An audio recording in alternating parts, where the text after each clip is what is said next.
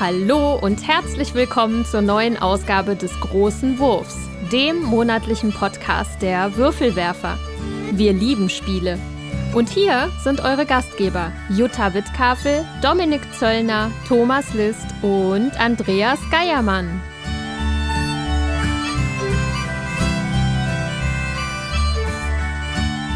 Willkommen bei den Würfelwerfern. Hallo, liebe HörerInnen. Wir sind es wieder, eure Würfelwerfer. Wir hoffen, dass ihr gut ins neue Jahr gerutscht seid. Hm? Wenn wir uns jetzt hier hören, dann ist nämlich äh, Anfang Januar. Und wir können jetzt noch nicht sagen, ob wir gut gerutscht sind, weil es ist noch Dezember, aber das ist egal. Äh, wir wünschen euch jedenfalls alles Gute fürs neue Jahr. So, wir müssen noch so ein bisschen die äh, Neujahrsmüdigkeit abschütteln, die in dem Fall jetzt eine Weihnachtsmüdigkeit, das macht keinen Sinn. Vorweihnachtsmüdigkeit. Vorweihnachtsmüdigkeit, genau, müssen wir noch, müssen wir erstmal ein bisschen warm laufen. Ähnlich wie Motoren sich warm laufen lassen müssen. Ja. Deutest du da etwas an, Andreas? Ich, ich, ich versuche eine, eine Überbrückung zu äh, äh, bauen, die ich aber nicht ganz schaffen werde, glaube ich. Naja, jedenfalls reden wir heute über Heat, Pedal to the Metal. Genau, und Downforce. Downforce. Das sind äh, zwei, ich glaube, familienfreundlichere Spiele, in denen es um Rennen geht. Und da sie beide thematisch zusammenpassen und auch den zeitlichen Rahmen nicht sprengen wahrscheinlich, wollen wir uns beide anschauen und vielleicht ein bisschen über beide plaudern. Und äh, ja, damit dann quasi mit Vollgas ins neue Jahr zu starten. Jetzt habe ich da noch den hab ich noch oh, hinten abgebunden. Super. Ein Träumchen. Ne? Ein Träumchen. Ja, aber wie geht's euch denn so? Ja, ich äh, finde, es ist kalt. Super. Hier liegt Schnee. Super. Ähm, die Straßen sind Gott sei Dank frei, aber das Super. hat hier, den Schneeeinbruch hat hier am Mittwoch im Rheinland schon für einige Unfälle gesorgt. Gott sei Dank nicht bei uns. Ähm, aber Rheinland und Schnee und Unfälle hört sich jetzt alles so an wie mit dem, was ich dann rechnen würde wenn im Rheinland Schnee ist, dass dann auch Unfälle sind. Ja, ich also rechne da nicht mit unbedingt, weil ich immer denke, die Leute können Auto fahren, aber die Leute können anscheinend dann doch nicht Auto fahren. Nee, ich denke mal, das kennt Andreas aus dem Pott genauso, ne? Hm.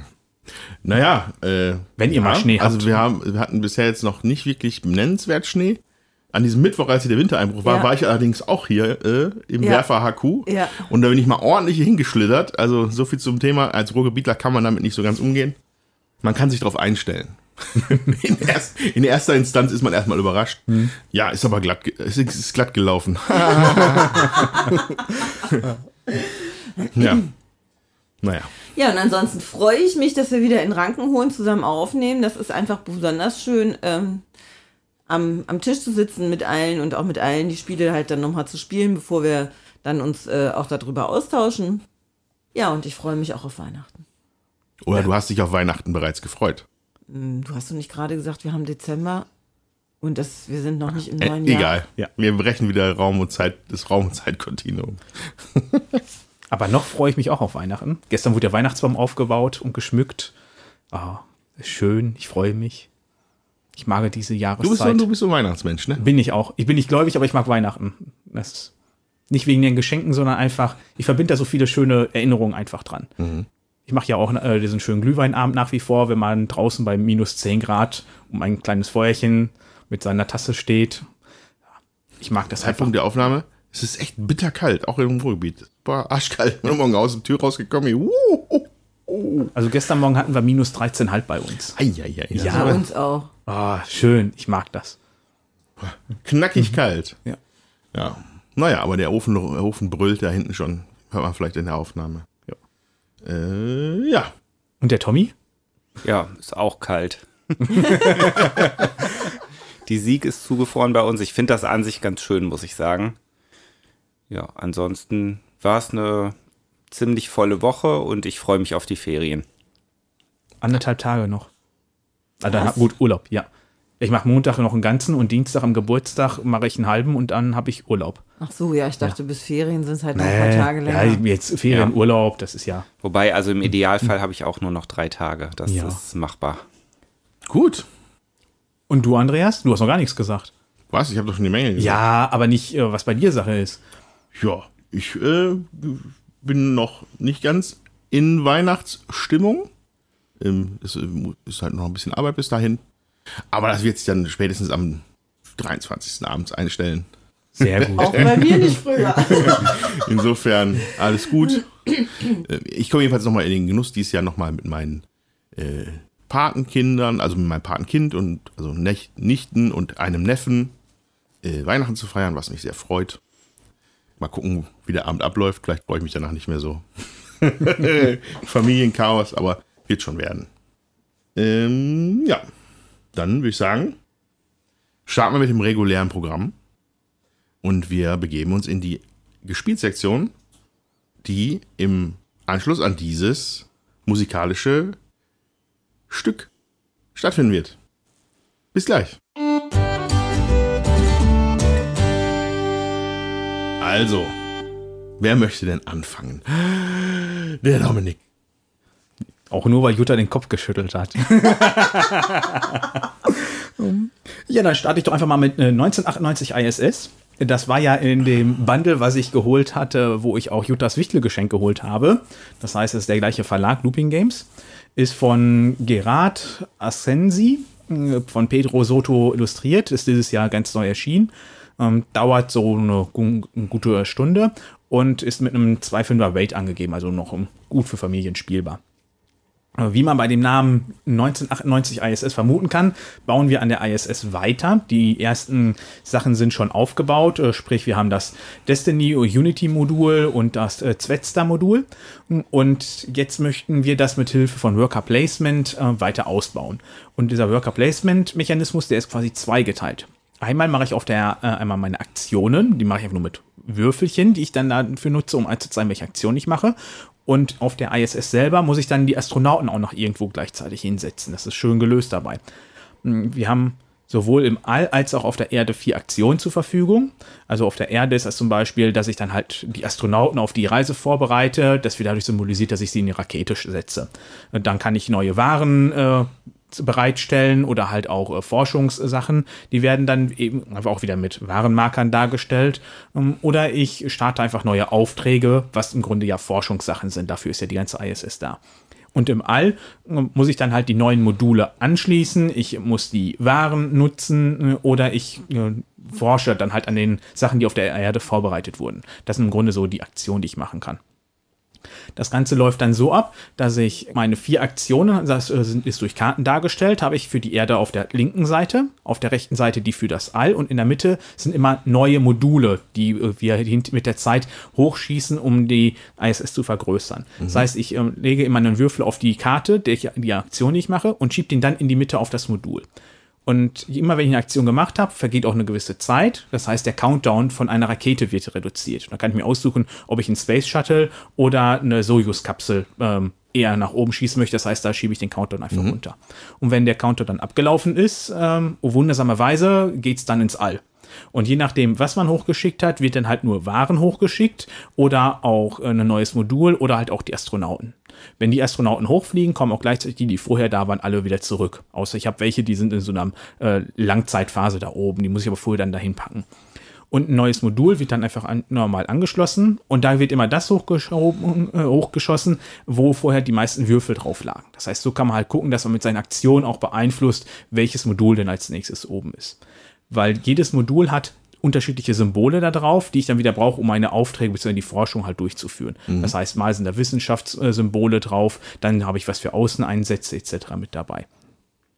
Und die muss ich natürlich erstmal anschließen. Das heißt, sie sind erstmal geblockt. Das heißt, meinen Astronaut muss ich erstmal dahin schicken, dass sie das Modul auf Vordermann bringen. So. Und das Ganze spielen wir halt so lange, bis von einer Seite das letzte Raumschiff zur Verfügung gestellt wurde und dann ist das Spiel auch schon zu Ende. Es fühlt sich sehr zügig an. Man spielt ungefähr eine Stunde. Und wenn man diese kleinen Schachteln sich anguckt, das, ich glaube, das gleiche hatte Jutta auch schon gesagt, ist man erstaunt, was für ein großes Spiel da drin ist. Ja. Ähm, das sowohl vom Platz her, aber auch von dem, was man da äh, dran zu grübeln hat und auch von der Spieldauer her. Das habe ich echt nicht erwartet. Mir hat das super gut gefallen, aber nicht solo. Solo ist dann Bot dabei, der macht Aktionen teilweise dreimal in einer Aktion, die ich immer nur einmal machen darf. Und dadurch ist es, ja, das ist halt merkwürdig gemacht. Da könnte man, glaube ich, mit wenigen Sachen hätte man den runterschleifen können. Ähm, Solo fand ich es nicht gut, mit mehr Spielern allerdings ähm, hat es mir richtig gut gefallen. Auch äh, Svenja hat es gut gefallen. Und es ist erstaunlich thematisch halt auch. Dadurch, dass du die ganze Zeit mit Astronauten hantierst, dann diese ISS-Module mit dabei hast und die Raketen, ähm, hat mir das wirklich sehr gut gefallen. Und ich bin mh, auch erstaunt, so wie Jutta glaube auch, dass in diesem kleinen Schachtel sowas mh, Komplexes doch drin sein kann und ein wirklich schönes Spiel. Also Ja. bin zufrieden mit dem Kauf. Ja, das war ja bei meinem Spiel auch, dass ich fand, äh, das ist, ja, was heißt erstaunlich komplex? Also es ist auf jeden Fall so komplex, dass man es gerne öfter spielen will. Und äh, also entwickelt sich nicht in Bana- Banalität, weil man natürlich immer auch äh, gucken muss, was liegt. Also bei mir war es jetzt, was liegt halt aus, was kann ich denn überhaupt nehmen, was kann ich denn irgendwie kaufen und so. Und das, ähm, das macht auch schon den Reiz aus, dass es eben trotzdem keine lange Spieldauer hat. Das finde ich auch. Das ist einfach äh, gut gemacht. Also wirklich. Äh, Genug Tiefe, auch, äh, dass man sagt, okay, für eine Stunde ist es ist man fertig. Das das Cotton Club, in dem, wie du es beschrieben hast und wie es ausgesehen hat, wirkte für mich thematisch relativ dicht so. Also da kam was rüber. Ja. Würdest du sagen, das ist bei dem ISS-Spiel auch? Ja, auf jeden Fall. Hast du ein Space-Feeling? Ein Ja. Also dadurch, dass ich ja, ich habe halt die ISS wirklich da vor mir aufgebaut. Ich habe die Module, die ich aussuche. Ich mache ja grundsätzlich immer nur Aktionen, die was damit zu tun haben, wie diese Forschungssachen, dass ich die Astronauten trainiere. Klar, das ist abstrakt dargestellt, aber es ist halt alles dieses Feeling wirklich. Also es kommt sehr gut rüber. Ich bin sehr angetan davon. Dann, kennt, kennt, kennt ihr noch ein drittes? Habt ihr schon ein drittes gespielt aus der Reihe? Nee, ich habe aber noch 1987 Channel Tunnel.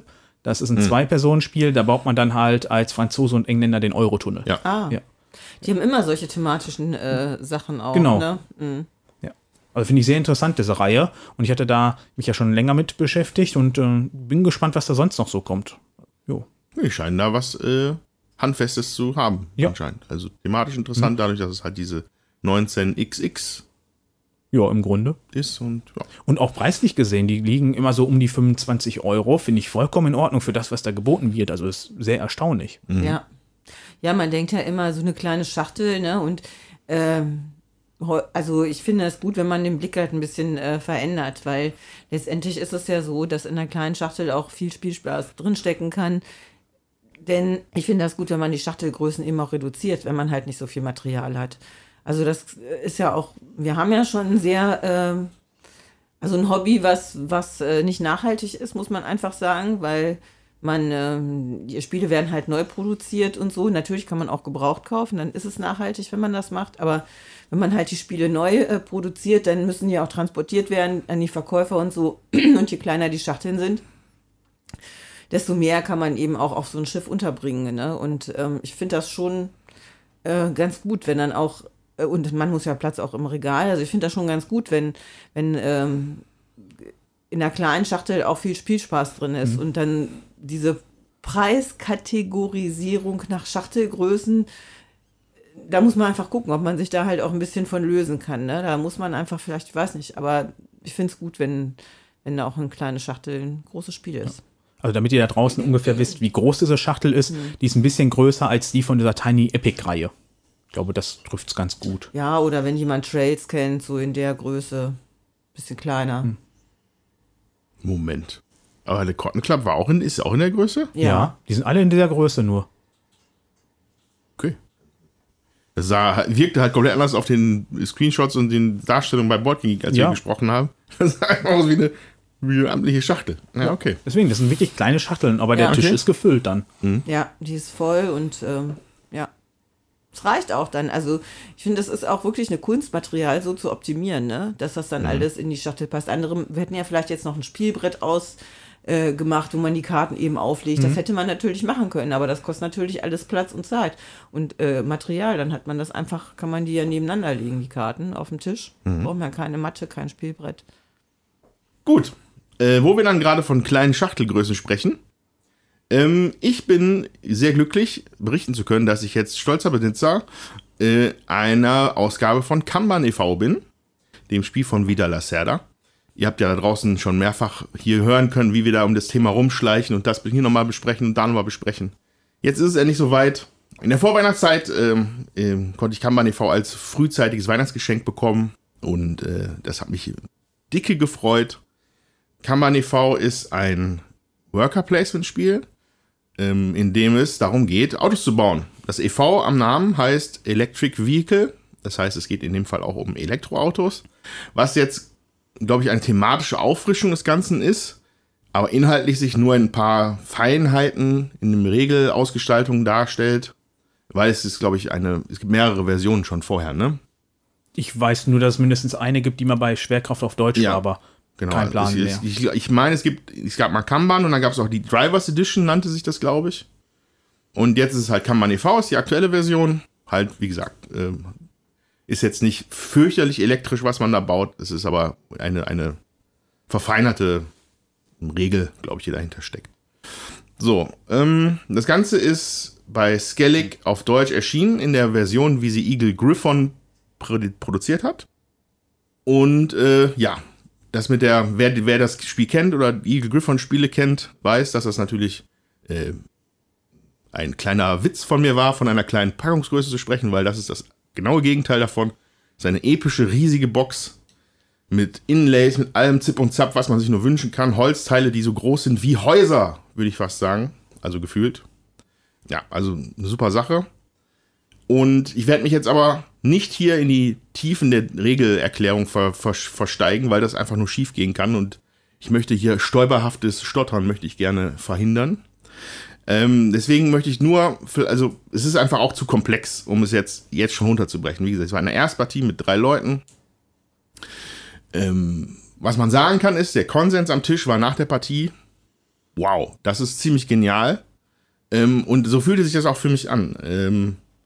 Ein Spiel, das ich, ein, also sowas in der Gewichtsklasse, in diesem Anspruch, ähm, habe ich noch nicht im Regal. Habe ich einfach noch nicht. Soweit bin ich noch nie vorgestoßen in der Brettspielwelt. Ähm, Herzlich willkommen. ja, äh, es gefällt mir hier sehr gut, danke. Und ähm, nur als Beispiel hervorgehoben sind, warum ich das so genial finde, weil es, man sagt, viele Leute, es wird immer davon gesprochen, das ist so das Schlagwort, die sind immer so verzahnt, ja, die Lacerda-Spiele.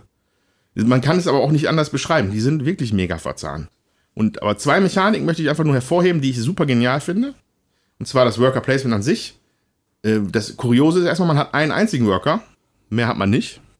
Und die Worker Placement Abteilungen in dieser Autofabrik sind auf so einem, auf, dem Brett von links, quasi von oben nach unten sortiert. Und man setzt einen Worker genau in eine Abteilung. Und dann wird immer aber auch von oben nach unten werden diese Aktionen dann durchgeführt. Das heißt, das Placement da ist hochstrategisch, weil du musst auch danach das, das Feld verlassen. Du musst es aber auch als erster verlassen, wenn du weiter oben bist. Das heißt, du machst es eventuell frei wieder für andere. Das ist, ja, es ist einfach auf den Punkt zugespitzt, dass man da sich das kleinste bisschen an Gameplay noch rausgeholt hat, das wirklich Bock macht und faszinierend ist für mich. Und der andere Aspekt ist das Scoring. Es gibt Scoring-Runden im Spiel, die sogenannten Meetings. Ähm, und da war ich, ich auch total, fand ich genial. Es liegen halt so Wertungskarten aus, die nach Produktionszielen gucken. Also es wäre, wie viel, wie viel schwarze Autos hat man oder wie viele Fortbildungen hat man schon gemacht oder wie viele Ressourcen hat man von oder Autoteile hat man in der Farbe. Und äh, auf einer anderen Leiste kann man sich da quasi den ersten Zugriff erspielen. Also man muss immer mit den Fortbildungen vorne bleiben, damit man auch als erster im Meeting was sagen darf. In dem Meeting setzt du dann Token ein, die du ebenfalls erspielt hast, um diese Wertungskarten zu scoren. Und das ist dann halt, äh, keine Ahnung, ein Beispiel wäre jetzt dann vielleicht zwei Punkte pro äh, Fahrassistenzsystem, was du in, deiner, in deinem Lager hast. So, dann nehmen wir mal an, du hast davon drei Stück, das wären dann sechs Punkte. Aber der Erste, der diese Meetingkarte dann unter Umständen werten kann, würde einen Dreifachmultiplikator da drauf kriegen. Und ähm, das führt auch dazu, dass es halt mega, mega tense, also es ist mega spannend, wie wenn es auf dieses Meeting zugeht, weil man sieht, wann es kommt. Man muss sich dann seine Sachen vorbereiten, man guckt vielleicht, dass man noch, noch wirklich als erstes dran ist in der Wertungsreihenfolge. Also es ist ein Traum. Es ist, also, absoluter Knaller. Mehr muss ich dazu erstmal nicht sagen. Ich werde euch da bestimmt noch öfter von berichten. Ich bin sehr glücklich mit Kanban e.V. Wie lange habt ihr denn gespielt für die erste Partie?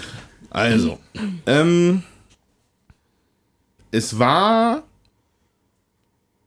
mit ein bisschen Regel noch verbunden. Also ich, hatte extra Regel Studium betrieben vorher, Videos geguckt, Videos verteilt an die Leute. Wir haben dann trotzdem, glaube ich, noch so ein sicherlich ein gutes Stündchen gebraucht, bis wir das alles im Setup fertig hatten und die Regeln dann soweit gesessen haben.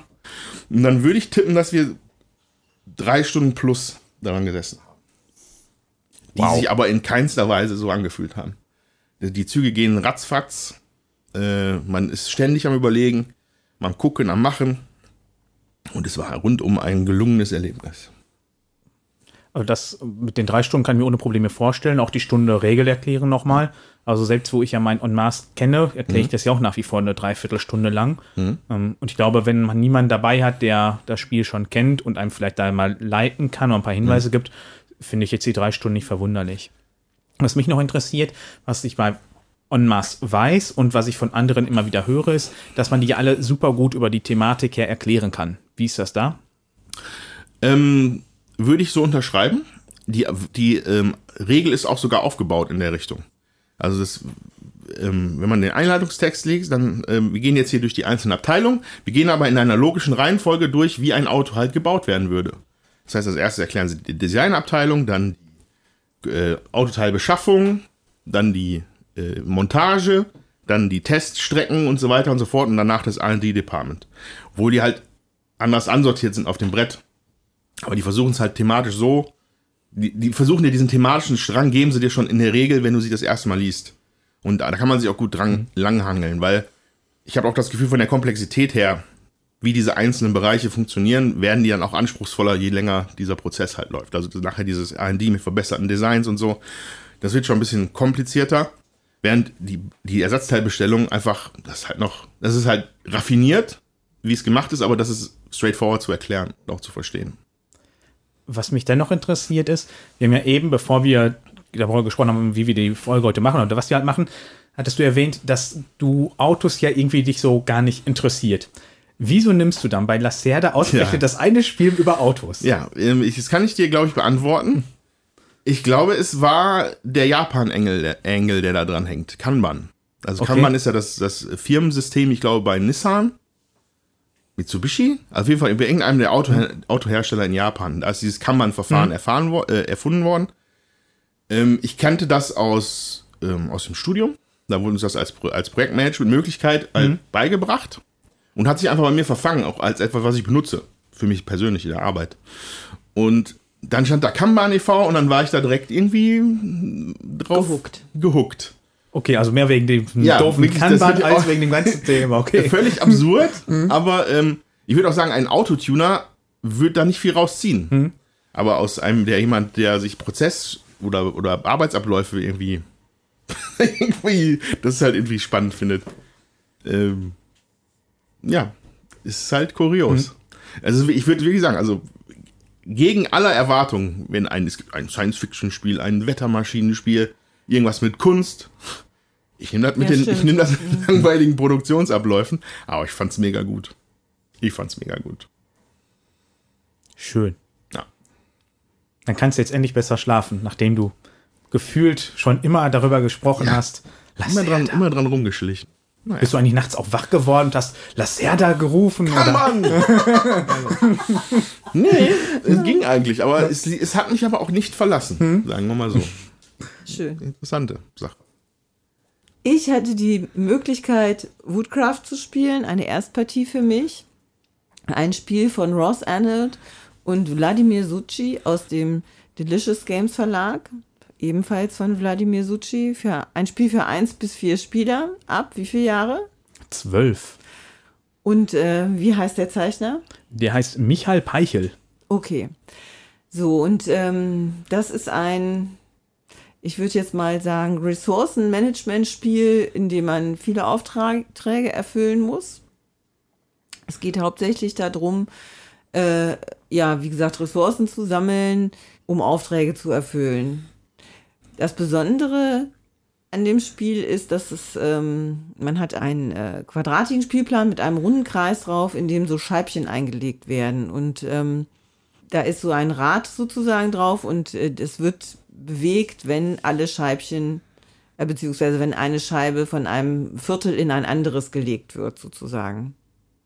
Und erst, wenn ein Viertel komplett leer ist, dreht sich die Scheibe weiter. Das Spiel geht über 14 Runden, glaube ich ja, 14 Runden mit mehreren Wertungsphasen. Jeder hat auch noch ein Tableau vor sich, wo man eben Arbeiter auslegen kann und Hilfsmittel und ähm, Geld gibt es in Form von Heidelbeeren, Siegpunkte gibt es in Form von Nüssen. Das ist ein schon sehr verzahntes Spiel, was äh, für meine Begriffe auch wenig Fehler verzeiht. Und ähm, man muss sich auch, also ich musste mich dran gewöhnen, dass diese Würfel, ähm, die ich bekomme, ähm, dass ich die eben auch wieder zersägen kann, um dann äh, bestimmte Aufträge sozusagen zu erfüllen. Auf den Aufträgen sind halt immer Würfel drauf in unterschiedlicher Zahl, manchmal äh, noch andere äh, Sachen, die man mit abgeben muss. Und dafür gibt es dann halt Siegpunkte und Geld. Aber es liegt also, ja daran, dass wir da thematisch ja ähm, in der Schreinerei arbeiten und die Würfel stellen ja die Bäume dar, die wir dann halt da ja benutzen, genau. um zu verarbeiten. Deswegen genau. können wir die zersägen. Da machen wir aus einem großen Holzstück quasi ja ein kleines. Ne? Genau, ne? man kann auch Holz wachsen lassen, äh, also sozusagen den Würfel äh, von niedrig auf hoch erhöhen über mehrere Runden. Das hat mir schon Spaß gemacht, muss ich sagen. Wobei ich für mich jetzt nach einer Erstpartie, also es hat sich für mich jetzt also es gab jetzt nichts, wo ich sagen würde, so, boah, das ist aber jetzt so mega besonders von der Mechanik. Das hätte ich irgendwie, habe ich noch nie gesehen. Das kann ich jetzt nicht sagen. Aber ich fand es ähm, vom ersten Eindruck sehr interessant, wenig Fehler verzeihend und ähm, ja, würde ich auf jeden Fall nochmal ausprobieren. Mit wie vielen Personen hast du das gespielt? Wir waren zu zweit. Ah ja, genau, da wollte okay. ich auch noch was zu sagen, weil ich glaube, also zu zweit hatten wir relativ wenig Downtime. Das ist ein sehr recht grübellastiges Spiel und ich glaube, ähm, das würde ich mit mehr Leuten auch, ich persönlich nicht spielen wollen, mhm. weil ich denke, da ist die Downtime einfach relativ hoch. Könntest du mir das vielleicht auch nochmal thematisch einordnen? Worum geht es denn da? Es geht darum, dass man äh, Holz verarbeitet. Also es sind Elfen im Wald, die verarbeiten Holz zu ähm, Sachen, Möbeln. So Handwerksbetrieb ja, oder sowas. Spielzeug. Okay. Gebrauchsgegenständen. Ich hatte nur gesehen auf einem Screenshot hier bei Board ging, das sah aus, wie als die ein Hotel gebaut hätten oder so. Da stand irgendwas an der Seite, aber das ist dann wahrscheinlich einfach das Geschäft. Ja, man hat so einen Plan vor sich, da kann man halt, da sind halt die Werkzeuge drin, Aufwertung ähm, von irgendwas, die Arbeiter sozusagen, die du einstellst und äh, eben auch dein Werkzeug ist oben drin im Dach. Mhm. Und dafür gibt es halt auch nochmal, das fand ich ganz nett gemacht, ich hatte viel Werkzeug gesammelt, dann kannst du, wenn du das so stapelt, kriegst du halt nochmal Sonderpunkte. Ähm, ja, war schon ein cooles Spiel. Also wie gesagt, würde ich auf jeden Fall auch noch mal wieder spielen. Ich habe das in Daden gespielt, zu viert, zur Hälfte. Dann haben wir okay. aufgehört. Wir hatten alle keinen reglichen Zugang zu dem Spiel gefunden. In diesen Aktionswahl mit diesem Rad da drin finde ich super ja. interessant. Ja. Da haben wir aber schon gesagt, im Zwei-Personen-Spiel haben wir uns das alle sehr langsam vorgestellt, dass das da wirklich weitergeht und du dir nutzen kannst. Weil ja halt im Vier-Personen-Spiel sind ja halt das Doppelte an Personen dabei, die ja viel schneller dann dafür sorgen, dass diese Aktionen ins nächste Viertel wandern. Nee, das kannst du ja trotzdem machen. Ja, aber das dauert ja trotzdem viel mehr Runden, bis das ja weiter wandert. Ja, aber das, also wenn, das wandert ja nur weiter, wenn du, äh, oder es wandert nicht mehr weiter, wenn du nichts mehr im letzten Viertel hast. Also du kannst ja, aber trotzdem ja, die mehrere, die Aktionen mehrfach hintereinander machen. Ja, aber ja nur bis zu dreimal. Ich meinte jetzt aber ja. allgemein, es kann ja sein, dass da irgendeine Aktion in dem, in dem ursprünglich im ersten Viertel liegt, die keiner wirklich machen möchte. Und dann muss sie hinterher einfach jemand machen, damit man weiterspielen kann. Das stimmt. Und ich hab, also wir haben uns alle den Eindruck gehabt, dass das halt sehr träge sein könnte. Und wir hatten halt das Problem von einer riesigen Downtime. Wir hatten noch nicht mal die Hälfte der Runden gespielt und waren schon bei über anderthalb Stunden reiner Spielzeit und die Züge hatten sich da schon ziemlich hinausgezogen.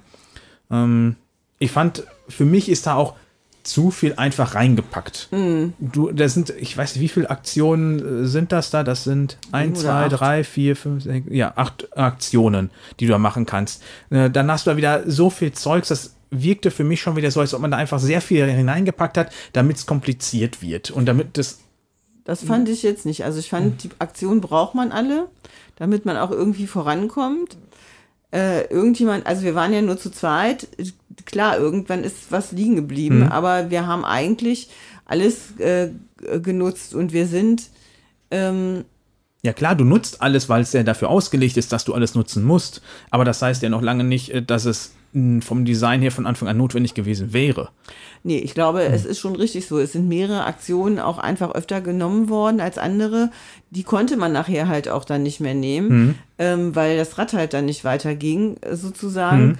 Ähm, man muss sich halt entscheiden. Also ich glaube, zu zweit spielt sich das gut. Hm. Also zu, ich fand es jetzt äh, gut mit zwei Leuten. Ja. Aber ähm, ich, wie gesagt, ich würde es auch nicht mit drei oder vier spielen wollen, weil ich schon bei mir gemerkt habe, wie lange ich daran überlegen muss, ähm, was ist jetzt ein guter Zug. Weil du musst ja auch immer warten, welches Plättchen hat der andere vielleicht rausgenommen und du kannst halt gar nicht vorher überlegen, äh, was will ich denn gerne machen, während jemand anders schon ähm, am Spielen ist. So.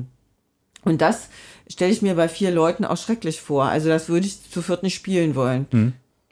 Also mich hatte es überhaupt nicht, also mir ich wollte es spielen und habe mich halt zwar interessiert, weil ich das mit diesem Rad so interessant fand. Ja, ja. Aber ich glaube auch mittlerweile, dass mich Spiele von dem äh, Suchi allgemein nicht ansprechen, Mhm. dass das nichts für mich ist. Was ich auf jeden Fall noch in Erinnerung habe, ist, dass wir in dieser Leiste, die du da hast für deine Aufträge, da waren wir Ja. alle irritiert, dass du bei den einen Sachen bekommst du einen Einkommensschritt und bei anderen bekommst du einmalig diese Sachen. Das fanden wir irgendwie total irritierend, dass du auf der gleichen Leiste mal das und mal das da bekommst durch die Aufträge. Das habe ich jetzt nicht verstanden. Du bekommst ja, wenn du so Aufträge erfüllst, entweder diese Blaubeeren Ja. oder Einkommensschritte auf der Leiste. Ach so. Ja. Ja. Das fanden wir irgendwie irritierend, dass du halt, obwohl du auf der gleichen Leiste bist, auf einmal unterschiedliche Effekte hast. Ja, das hängt ja von den Aufträgen ab, die du da ausliegen, ne? Und Nein, nein, das hängt davon ab, wo sie einfach nur liegen, in welchem Slot, wenn du sie oben anfängst und sie weiter nach unten wandern. Und je nachdem, welcher Slot das war, kamen da unterschiedliche Sachen bei rum.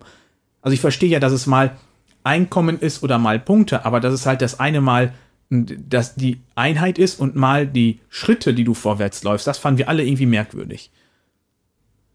Nee, nee, das war nicht so. Du kriegst äh, Doch, nicht das war so, oder es wurde falsch erklärt. Das wurde falsch erklärt. Also es aber es passt so, auch von der Ikonografie genauso dazu. Doch, du kriegst weniger, dann das ist richtig. Du kriegst weniger, wenn es runterrutscht. Also du legst es irgendwo hin an deinem Dings, wo es halt angezeigt ist und dann rutscht es halt runter, wenn du es nicht schaffst in der Zeit, Hm. das zu erfüllen bis zur nächsten Wertung. Ja, Also ich gucke hier gerade bei den ersten drei Slots Ja. bekommst du äh, Einkommenspunkte auf dieser Leiste. Ja. In jeder Pausenleiste Ja. bekommst du Punkte. Und ab, aber bei dem vierten bekommst du halt auf einmal eine Beere. Ja, aber Und das liegt, unten werden dir auf einmal Punkte abgezogen und ganz unten werden dir wieder Einkommensschritte abgezogen. Ja, das liegt Das fand ich halt so ein daran- komisches Durcheinander und nicht, dass man das einheitlich macht, dass ich halt sage, oh, hier bekommst du viele Punkte, da wenig Punkte oder hier bekommst du halt ähm, Währung und hier unten weniger das Währung. liegt daran, ähm, dass die Aufträge gestaffelt sind. Es gibt Aufträge, die sind schwerer Hm. und es gibt Aufträge, die sind leichter. Und je nachdem, wo der Auftrag halt liegt, äh, dementsprechend, also je nachdem, was für ein Zeichner drauf ist, dementsprechend legst du es da an. Und wenn du das in dieser Wertungsrunde halt noch schaffst zu erfüllen, dann rutscht ja nichts runter, sag Das ich weiß mal. Dann ich. kriegst du Aber ja die Punkte. den wertvolleren Auftrag hat man ja auch schon dadurch mit äh, wieder gleich gemacht, dass der Auftrag mir selber mehr gibt. Ja. Ist egal. Wir, äh, ich habe das auch nur einmal diese halbe Partie gespielt und wie gesagt, mir hat es nicht zugesagt. Ähm, ähm, da möchte ich jetzt auch nicht äh, zu viel drauf rumreiten ähm, nach einer halben Partie. Ja, Hm. also ähm, wichtig, also es, es, sche es scheint einfach wichtig zu sein, die Aufträge Hm. halt dann äh, fertig zu machen, wann man sie halt äh, bekommen hat und nicht zu lange zu warten, damit man eben keinen Minusschritt rückwärts gehen muss. Ich glaube, es geht darum, dass man das eben auch schnell abarbeitet Mhm. und zügig, also das, das ist so gemacht, damit man zügig darauf spielt, dass man die Aufträge erfüllt, dass man die Würfel nicht so lange hortet. Kann man ja auch nicht. Man hat nur sechs Würfel zur Verfügung. Ähm, ich glaube, das ist einfach ein Mechanismus, um das Spiel voranzutreiben. So. Wie gesagt, mit zwei Leuten hat es mich nicht gestört. Ich glaube aber bei drei und vieren und bei mehr Downtime äh, kann ich es mir schon auch vorstellen, dass das keinen Spaß macht, weil es einfach wirklich, du musst warten, dann ist die Karte, die du haben wolltest, weg, dann ist dies weg, dann ist jenes weg. Man blockiert sich dann selber so gegenseitig. Ja, du Ähm, kannst halt vielfach erst überlegen, wenn du am Zug bist. Vorher Ja. bringt's dir nichts. und das ist halt, das macht's dann zäh, Ja. ne? Das, deswegen sage ich ja, also mit zwei Leuten fand ich's gut, mit mehreren wäre es für mich auch Mhm. schwierig. Ja, was habt ihr noch gespielt? Ich wollte am Freitag eigentlich äh, den Jens besuchen. Schöne Grüße an dieser Stelle. Ähm, leider ist da ein platter Reifen dazwischen gekommen, deswegen haben wir dann nur online gespielt. Und zwar haben wir dann Clans of Caledonia gespielt. Das äh, kannte ich noch nicht, das hat mich aber schon öfters mal interessiert. Das ist von äh, Yuma Al Yuyu, ist von Clemens Franz illustriert worden und ist 2017 schon erschienen. Ich meine im Rahmen als Kickstarter. Ja. Mm, Und ist von Karma Games. Ich glaube, das ist auch das erste Werk von dem Spiel gewesen. Äh, das erste Werk von dem Verlag gewesen. Und dem Autor, glaube Ja. ich. Ja, das kann sein. Das war- so weiß, habe ich jetzt nicht recherchiert. Und es ist halt für 30 bis 120 Minuten. Ich schätze mal 30 Minuten pro Spieler soll das sein. Das kommt, glaube ich, auch hin am Tisch. Ähm, Und ist bei Boardgame Geek mit einer schönen 3,5 angegeben. Ähm, Thematisch sind wir im ähm, Schottland des 19. Jahrhunderts und haben jeder unseren eigenen Clan und möchten halt dann äh, neue Rohstoffe produzieren und halt unseren Clan ernähren. Das Ganze funktioniert, indem wir acht unterschiedliche Aktionen haben. Die habe ich jetzt einfach mal ein bisschen zusammengefasst. Also es gibt das Handeln, ähm, Aufträge nehmen oder erfüllen. Man kann expandieren oder man forscht. Und die letzte Aktion ist dann halt das Passen. Das ist dann für einen selber quasi das Rundenende. Ähm, bei dem Handeln ganz kompliziert, entweder kaufe ich oder verkaufe ich Waren, das ist wohl logisch. Beim Forschen kann ich mir entweder neue Händler organisieren, ich kann Steinmetze oder Holzfäller äh, effektiver machen, dass sie mir Geld geben. Ich kann die Schifffahrt verbessern. Ja, das sind im Grunde so die paar Sachen fürs Forschen. Und beim Expandieren, das ist im Grunde einfach nur, dass ich meine Arbeiter, also sprich die Holzfäller oder die Steinmetze oder meine Gebäude auf dem Plan platziere. Und äh, das ist dann zum Beispiel, dann kann ich äh, Schafe, äh, Kühe, die Käserei, den Bäcker, den Bauern und eine Destille platzieren. Und im Grunde darf ich das immer genau angrenzen zu einem Feld machen, wo ich gerade stehe. Oder so weit, wie es meine Schifffahrt mir erlaubt. Und da denkt man jetzt eventuell schon, äh, vermutlich eher, wenn man diesen Plan vor sich hat. Das ist halt ein Spielplan mit vielen Hexfeldern und unterschiedlichen Landschaften. Äh, und dann mit Schifffahrt reisen. Ja, das erinnert sehr stark an Terra Mystica. Also ich kann im Grunde am Anfang halt noch überhaupt nicht über die Flüsse und dann kann ich mir das weiterentwickeln, dass ich halt weiter über die Flüsse fahren kann, um dann woanders mich zu platzieren. Und ähm, da gibt es noch viel mehr Aspekte, die daran erinnern an äh, Terra Mystica und Gaia Project. Zum Beispiel gibt es eine Rundenwertung. Wir spielen sechs Runden und jede Runde hat ihre eigene Wertung. Ähm, wir haben äh, die Gebäude, die ich hier zwar nicht auflevel, aber zum Beispiel, damit mein Bäcker Brot produzieren kann, brauche ich irgendwo halt auch den Bauern, der Getreide produziert. Also auch da habe ich wieder so eine Verknüpfung zwischen den Gebäuden. Dann habe ich einen modularen Spielplan. Der ist ja jetzt bei Terra Mystica jetzt nachgereicht worden, aber bei Gaia Project ja schon standardmäßig mit dabei. Ähm, Oder auch genauso beim Passen. Wenn ich als erster passe, bin ich in der nächsten Runde wieder Startspieler. Das ist ja auch. Also es sind sehr viele Ähnlichkeiten da drin. Ähm, Und ich habe meine asymmetrischen ähm, Clans am Anfang, was ja auch wieder äh, dem entspricht. Ja, und im Grunde haben wir dann, nachdem wir dann unsere ganze Aktion gemacht haben, die ich eben erklärt habe, kommen wir dann in die Produktionsphase. Und da produzieren wir halt Getreide, Wolle und Milch. Das sind die Standardwährungen ähm, oder Standardressourcen, die ich habe. Und dann darf ich mir mal überlegen, ob ich daraus dann Käse, Brot und Whisky produzieren möchte. Halt entsprechend, wie die Gebäude das halt erlauben. Und die Sachen brauche ich dann halt ähm, in irgendwelchen Kombinationen immer, um die Aufträge zu erfüllen.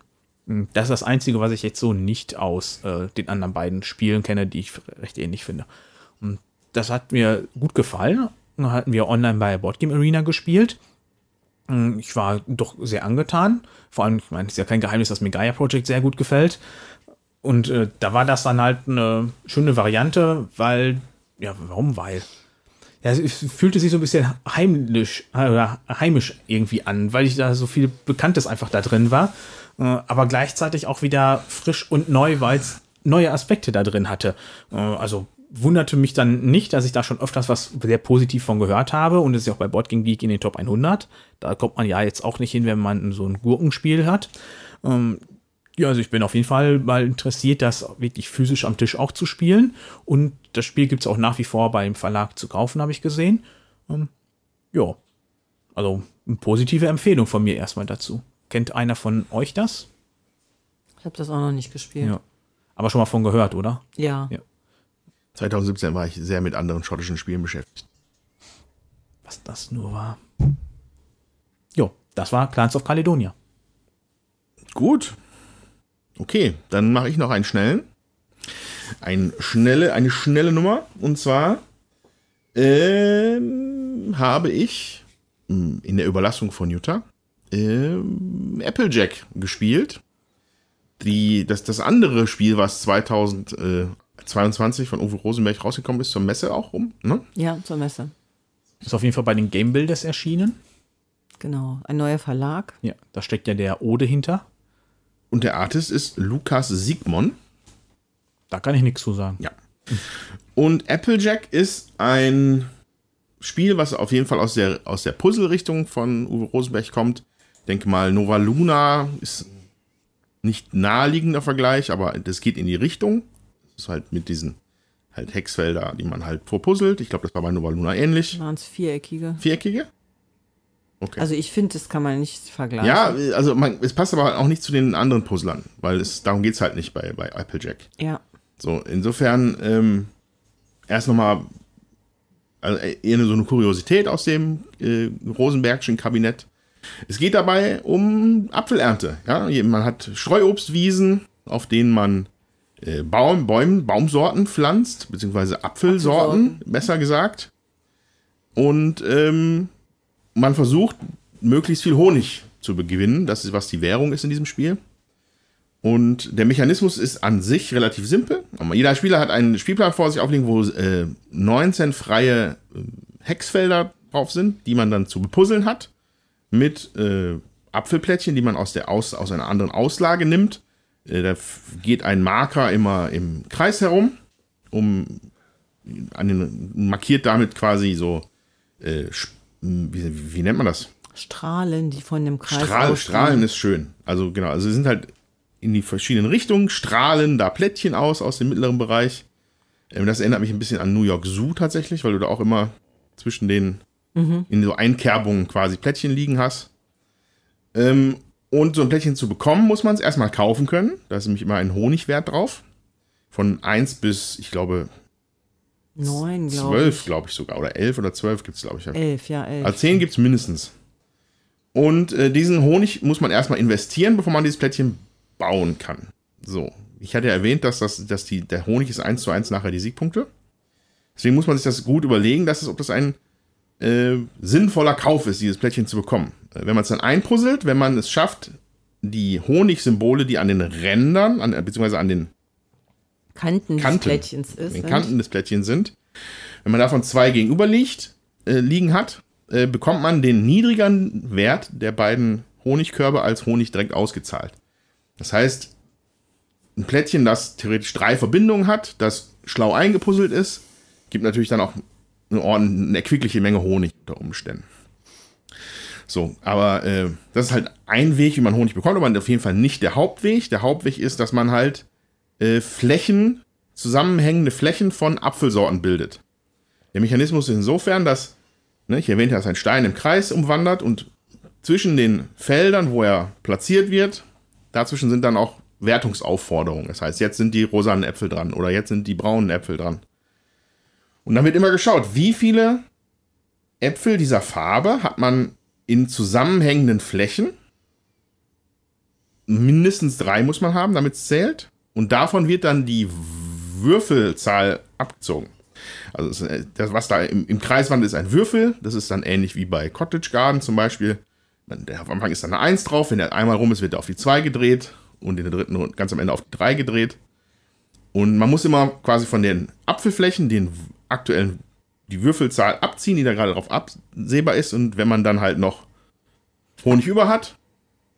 Nee. Ja, also es ist so, man zählt die Plättchen, erklärt. ja, man zählt die Plättchen äh, mit zusammenhängenden Apfelsorten der gleichen Sorte und dann zieht man das Würfelergebnis davon ab. Und das, was dann rauskommt, das kriegt man auch als Honig. Ja, wenn man in der ersten Runde fünf, Hat, hat, hat gar nichts damit zu tun, ob da drei sind, ne? nee, Nee. Das ist völliger Quatsch, habe ich mir ausgedacht. Frohe Weihnachten. Okay. äh, nee, wirklich, nee. Ist, ist, hat damit, glaube ich, nichts zu tun. nee, also aber ein Plättchen zählt noch nicht, aber Ja. ab zwei wird gezählt und Ja. Äh, genau. So, dann gibt es davon noch, ah, un- unabhängig davon, eine Blütenwertung, die passiert immer am Ende einer Runde. Das heißt, es, neben Äpfeln sind auch noch Blüten auf manchen Plä Flächen verteilt, was auch ganz nettes Einkommen sein kann. Und aus diesen Komponenten entwickelt sich dann ein, meiner Meinung nach, ansprechendes Puzzlespiel. Jutta wird gleich ihre eigene Meinung dazu haben, aber ich fand es tatsächlich locker flockig gespielt, ohne dass es jetzt irgendwie super banal wäre. Wie gesagt, weil es gibt in dem Sinne keine Puzzleregeln. Man kann anlegen, wo man möchte. Ja. Und da, da, da hat für mich die Challenge einfach sich dann gut angefühlt, dass man halt gucken möchte, okay, in, perspektivisch in den Runden kriege ich möglich aus diesen Auswahlen vielleicht Plättchen. Wie viele Ärmchen haben die mit Honig drauf und äh, wie kann ich das verbinden, um halt auf diese, aus diesen Puzzle-Sachen schon irgendwie Geld zu, Honig zu saugen, ja, im wahrsten Sinne des Wortes. Und, ähm, und das war dann auch nicht jetzt die, die, die, der, weiße letzter Schluss. Ich wurde dann immer mega abgezogen von Nicole zum Beispiel, die halt die Apfelflächen besser gebaut hat. Und das spricht dafür, dass da für, mein, für mich ist da genug Abwechslung drin und genug Spielspaß. Und mir hat es gut gefallen. Ich sage auch nicht, dass es mir nicht gefallen hat. Mir hat es auch gefallen. Ich würde es Okay. auch noch mal spielen. Aber ich brauche das nicht bei mir in der Sammlung. Okay. So, das ist halt äh, der Unterschied. Wir haben das, weiß ich nicht, drei, vier Mal gespielt, der Steffen und ich. Dann hatten wir verstanden, wie das funktioniert.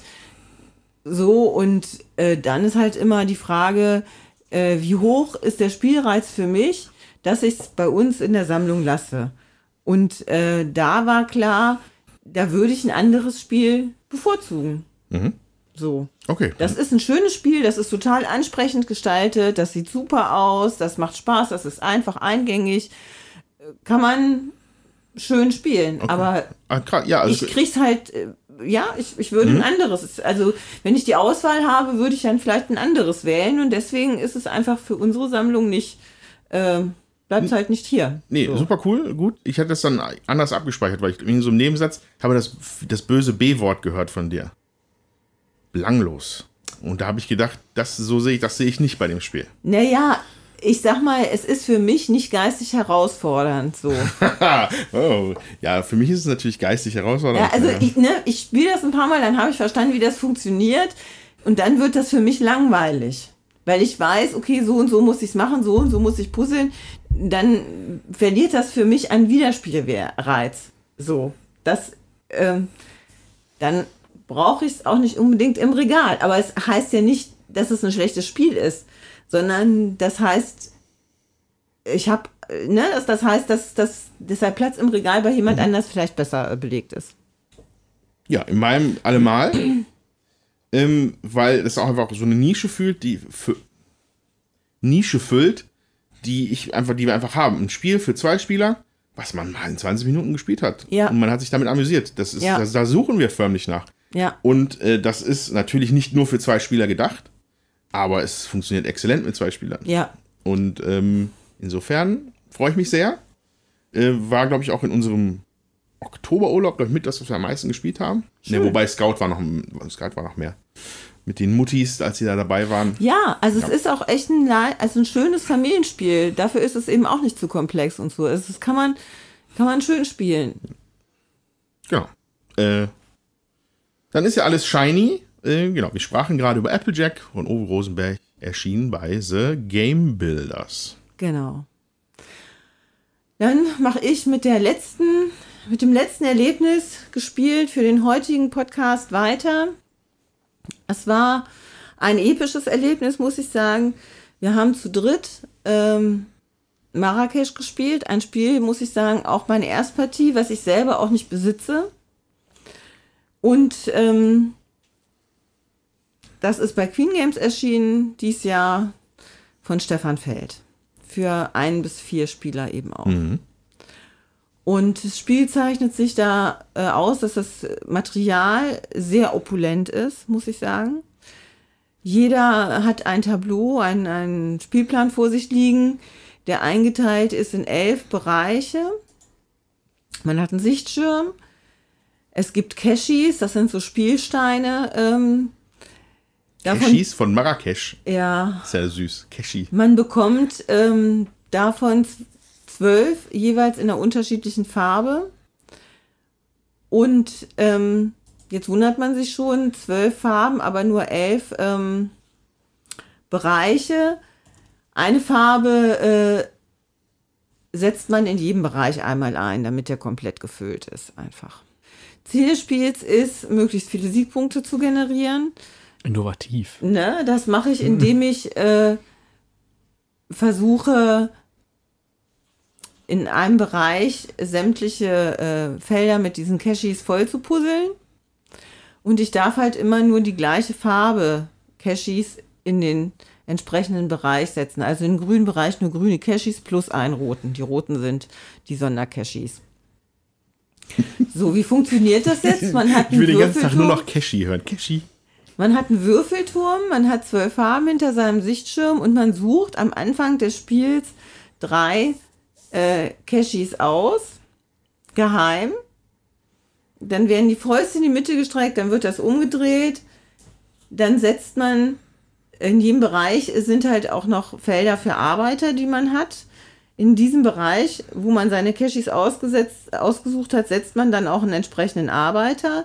Dann werden die äh, vom Startspieler gesammelt und in den Würfelturm geschmissen. Und was aus dem Würfelturm rauskommt, da darf man sich dann die Cashis sozusagen äh, aus. Sie werden dann nach Farben sortiert und das darf man sich nehmen. So, wenn jetzt natürlich mehrere äh, Leute das gleiche äh, reingeschmissen haben, dann hat man vielleicht auch schon mal zwei oder drei Farben, äh, den gleichen Cashi.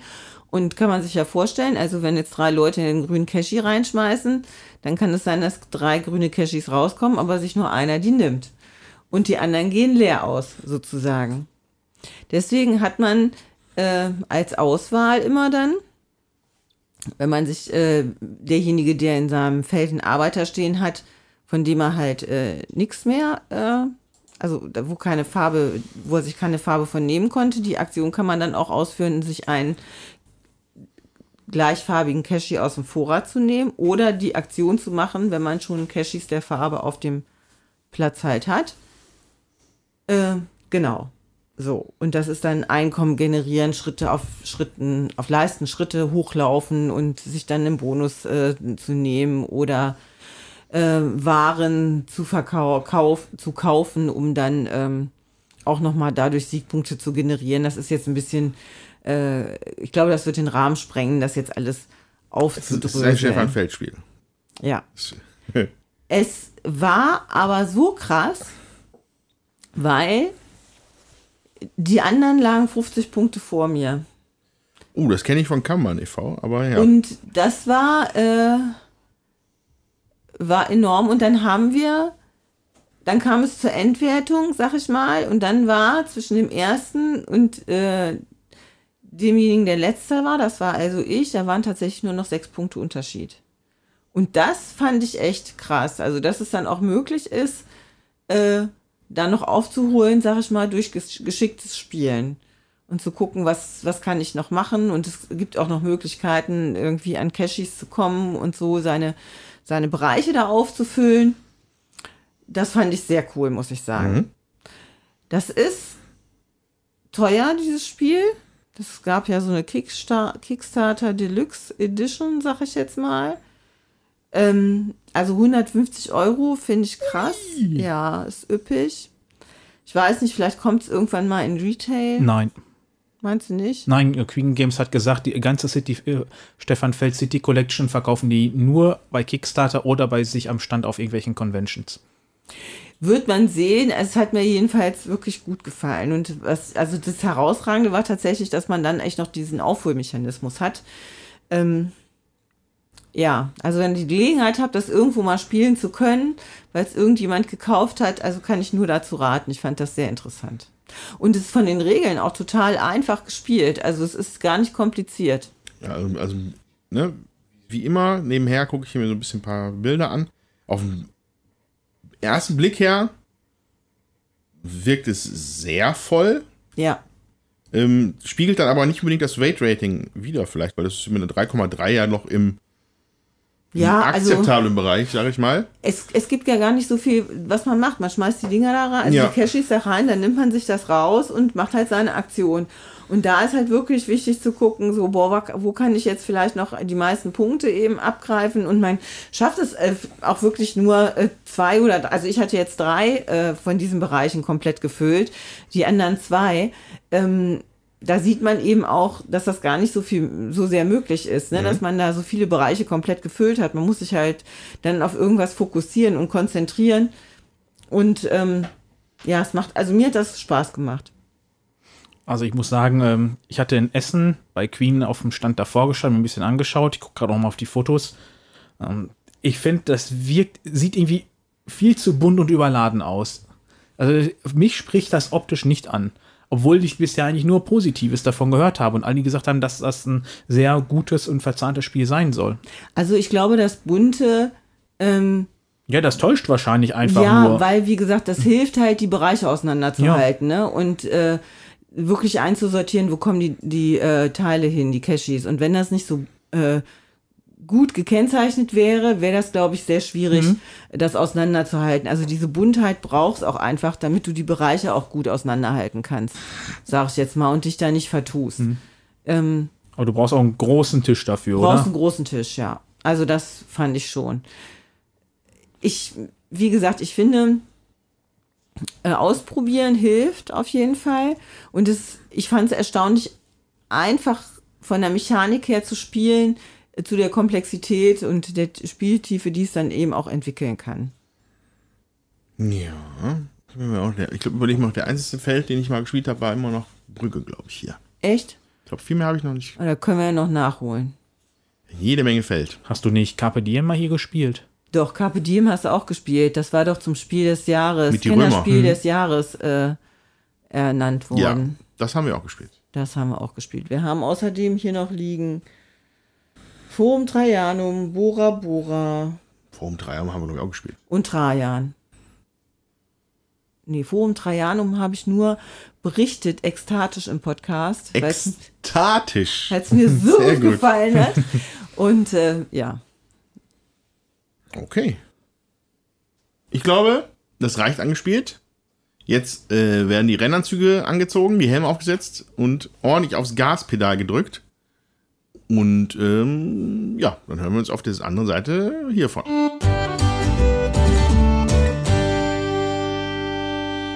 So, da sind wir wieder. Äh, vor uns haben wir jetzt das schöne Spiel Downforce schon mal ausgebreitet. Ähm, aber äh, wir wollen uns natürlich gerne noch etwas austauschen über das Thema an sich, was hier Motorsport ist.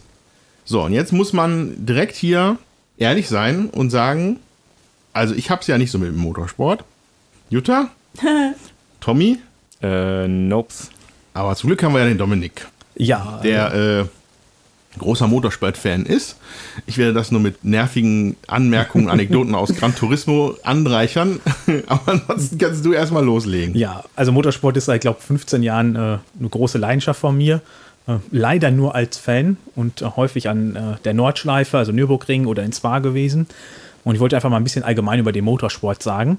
Und zwar, äh, die Anfänge waren 1900, aber da war das noch nicht mal wirklich unbedingt als so die Rennen wie heute, sondern da fing das an, um die äh, guten Fähigkeit von den motorisierten Fahrzeugen einfach zu demonstrieren. Und da hat man dann Wettstreits mit äh, der Bahn, mit dem Rad oder auch mit den Kutschen gemacht. Damals war halt nicht das Problem von der Geschwindigkeit, sondern einfach der Zuverlässigkeit dass die halt nicht lange halten haben. Und damals gab es so viele Tankstellen schon, dass die ihren Sprit immer in Apotheken gekauft haben. okay. Auf Rezept. Also das heißt, äh, vor dem Ersten Weltkrieg gab es halt kaum Motorsport. Das hat sich dann in der Zwischenkriegszeit stark entwickelt, als dann die AWUS in Berlin entwickelt wurde, als, äh, gegründet und gebaut wurde. Das ist ja eine große Rennstrecke gewesen. Die kann man jetzt noch erleben, wenn man aus Berlin rausfährt, Richtung Westen auf die A2, dann fährt man an den alten Tribünen vorbei. Das erkennt man allerdings im Grunde auch nur, wenn man weiß, dass die da ist. Ich glaube, da bin ich schon mal vorbeigefahren. Das ist eigentlich total markant zu sehen. Doch, doch, doch. Ja. Ich, ich meine, ja. Dann wurde genauso Monza gebaut zu der Zeit, Spa in Belgien und äh, der altehrwürdige Nürburgring wurde 1927 gegründet. Oh, krass. Beziehungsweise die Nordschleife und die Südschleife, die jetzige Grand Prix-Strecke wurde ja nach dem Unfall von Niki Lauda äh, gebaut. Da wurde die Südschleife komplett abgebaut und dann sind die gar nicht mehr die Nordschleife gefahren, weil das zu riskant geworden ist. Hm. Ja, dann im Grunde, bevor die Formel 1 ins Leben gerufen wurde, gab es dann immer der große Preis von sowieso. Und das waren dann die ersten Vorläufer. Bis dann am 13.05.1950 der erste Formel 1-Lauf stattgefunden hat. Und das war in Silverstone. Bernie Ecclestone war zu dem Zeitpunkt schon 40. Äh, Wahrscheinlich. Äh, interessanterweise war in den ersten paar Jahren Alfa Romeo total dominant, die man ja heutzutage überhaupt nicht so mit Formel 1 verbindet. Also ich auf jeden Fall nicht. Die sind ja aus, äh, sind die nicht auch aus England? Nee, die sind Italien. Ah, okay. Ja. Äh, Und die damaligen Autos oder Formelautos sind gar nicht vergleichbar mit den heutigen. Heute kennt man die ja, dass die vorne diesen breiten äh, Flon- Frontsplitter haben und hinten den großen Flügel. Und damals konnte man sich die eher vorstellen wie so ein ovale Röhre, die einfach nur die vier Räder außen stehen hatten. Da gab es nichts, was aerodynamisch groß was hatte. Das kam erst mit der zweiten Hälfte der 60er Jahre. Da sind dann die Formelautos in der heutigen Region Waren das die entstanden. Silberpfeile, die dann irgendwann gekommen sind? Nee, die Silberpfeile, das waren schon direkt in den 50er Jahren. 50er. Interessanterweise heißen die ja Silberpfeile, weil die damals äh, die einfach nicht lackiert haben, weil das zu viel Lack gewesen wäre und das zu nötiges äh, Ballast gewesen wäre. Wäre zu Ja. schwer geworden. Zack, Pau. Ran- Random Trivia-Sachen. Das gut. heißt, die waren aus echtem Silber. Ja, natürlich nicht. Nein, nein, war, war schon Gold. Ja, äh, Rekordweltmeister von der Formel 1, ich glaube, den kennt jeder hier, ähm, unser lieber Schumi. Also der Michael, nicht der Ralfi. Ähm, mittlerweile allerdings auch äh, zusammen mit dem äh, Hamilton zusammen. Der, Die haben beide sieben Weltmeistertitel und der Vettel hat es auf vier geschafft. Alle in Serie, damals mit Red Bull Ist zusammen. Hamilton noch aktiv? Hamilton ist noch aktiv, ja. Ja, das heißt, wo- der könnte noch. Äh, Ja, der hatte das ja fest ist, glaub eingeplant ich, der für letztes Plan, ne? Jahr. Allerdings kam dann ja Red Bull wieder mit Verstappen und er hat dann letztes Jahr seinen ersten Sieg geholt. Das war ja im letzten Rennen, da gab es ja auch Diskussionen ohne Ende, weil dann war in der vorletzten Runde ein Safety Car noch und dann durfte der Verstappen noch dann aufholen, dann konnte er ihn dann noch überholen und hat dadurch gewonnen. Da gab es viele Diskussionen, ob das rechtens war oder nicht. Und dieses Jahr hat Verstappen das dann nochmal geholt und ähm, ja, ich weiß nicht, ob der Hamilton schon abends sich in den Schlaf weint oder so. Weil es hat halt Mercedes acht Jahre lang hintereinander den Weltmeistertitel geholt. Einmal hat es der Rosberg geschafft. Wie auch immer er das geschafft hat, aber sei mal dahingestellt. Wann, wann, wann war diese Schumi-Ära? Die fingen Mitte der 90er an. Ja. Und dann, äh, glaube bis Anfang, bis Mitte 2000 oder sowas. Da Das war war, ja, das war noch, glaube ich, vor deiner Interesse am Motorsport, denke ich ja, mal, da habe ne? ich so ein bisschen verfolgt, aber nicht so richtig. Ja. Man konnte es ihm fast nicht entziehen damals. In Nein, den 90ern, Schumi- das war ja, Ja. Schumi-Mania in Ja. Deutschland. Das war ja allgegenwärtig. Ja. Ja. Äh, So ein bisschen ist das ja mit Vettel dann nochmal gewesen, aber bei weitem nicht so krass wie mit Schumi. ja. Ähm, die- bekannte Fahrer sind natürlich noch Niki Lauda, habe ich ja eben schon erwähnt, der sagt jeder was. Und wahrscheinlich auch äh, Nelson Piquet ist auch noch relativ bekannt, der ist dann in den 80er Jahren gewesen. Alternativ gibt es dann zum Beispiel neben der Formel 1 noch Rallye-Sport. Rallye ist dann halt einfach im Grunde, dass auf äh, Schotter, Schnee oder Straße gefahren wird. Was noch der Unterschied zum Beispiel bei Rallye halt ist, dass die ja mehrere Prüfungsetappen fahren. Das heißt, es ist immer eine Gerade und da wird dann halt äh, über mehrere Tage auch gefahren. Das heißt, die fahren keine Rundstrecke. Bei Rallye wurde ganz bekannt Audi Quattro. Da gab es ja das Auto Audi Quattro und dadurch haben die halt ihren Allrad dann in den heutigen Autos mitentwickelt. Was ganz besonders ist, ist noch der Co-Pilot, der dich ja quasi navigiert. Der sagt dir dann da bei dem Tempo 250, die, die du über die Schutterpiste fahren, dass du in so und so vielen Metern dann halt jetzt rechts fährst und welchen Gang du benötigst, etc. Und da ist ein ganz bekannter Fahrer, der Walter Röhrl. Ich weiß nicht, sagt hier am Tisch auch niemandem was. Name habe ich schon mal gehört. Ja, aber halt, war da sehr erfolgreich. Dann gibt es noch den Tourenwagen. Das ist halt ursprünglich gewesen, dass man seriennah Autos nutzt, beziehungsweise zu Beginn der DTM waren das sogar die Straßenautos. Da sind die Rennfahrer mit ihrem Straßenauto dahin gefahren, haben da ein bisschen dran rumgeschraubt und sind damit die Rennen gefahren, sind damit wieder nach Hause gefahren. Und das wurde dann hinterher auch immer mehr, dass die dann dafür schon entwickelt wurden. Und bei der DTM zum Beispiel war der bekannteste Bernd Schneider. Der war, ist da Rekordhalter bei den, mit den meisten Titeln. Gibt es denn sowas in die Richtung noch, dass man wirklich mit dem Straßenauto fährt? Also mir fällt gerade ein, es gibt doch dieses ADAC. ADAC GT Masters, Äh, ja, aber das ist auch professionell, oder? komme ich jetzt zu. Entschuldigung. Ja, also äh, das ist halt der GT-Sport, der kommt ursprünglich halt äh, von äh, den Gran Turismo Autos und die waren dann halt dafür gedacht, dass sie komfortable und gut motorisierte Sportwagen waren. Und die waren halt auch für die Langstrecke gedacht. Deswegen waren die ersten Rennen davon reine Langstreckenrennen, die dann zum Beispiel 1500 Kilometer von sowieso oder 24 Stunden von Le Mans. ja, noch nicht mal direkt 24 Stunden, sondern es waren halt immer so 1000 Kilometer Rennen oder sowas. Okay. In der Nordschleife gab es zum Beispiel auch ein 1000 Kilometer Rennen. da. Okay. Ja. Ähm, heutzutage sind das dann eher Sprintrennen, die eine Stunde gehen oder halt auch Langstrecke, die in drei bis vier Stunden gehen und natürlich halt, wie du meintest, die 24-Stunden-Rennen. Ähm, da gibt es ja Gibt's mehrere von. Nürburgring, oder? So, eine lang, so ein lange, langes Rennen? Ja, so ein 24-Stunden-Rennen ne? gibt es da. Nürburgring, Ja, 24 ja. Stunden, ja. Die sind, glaube ich, bei 40 Jahren oder 50, irgendwie um den Dreh. Mhm. Hm. Ähm, Ja, das war halt auch ursprünglich dann so gedacht, dass sie mit den Straßenautos äh, nutzen, beziehungsweise auch jetzt, dass die darauf aufgebaut werden sollen und dann nur leicht modifiziert sind, aber da ist man mittlerweile auch schon wieder weit von weggekommen. Dann sagen viele, kennen noch diese Prototypen. Das ist das, was man von Le Mans kennt. Das sieht ja extrem futuristisch aus, was da ist.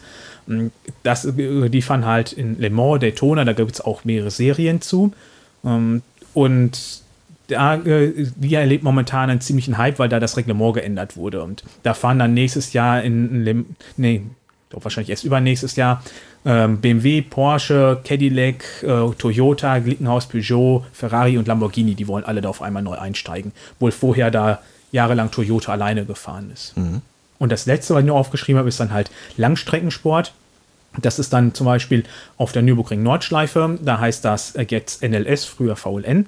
Und das ist dann halt beim Langstreckensport so, dass da viele unterschiedliche Klassen sind.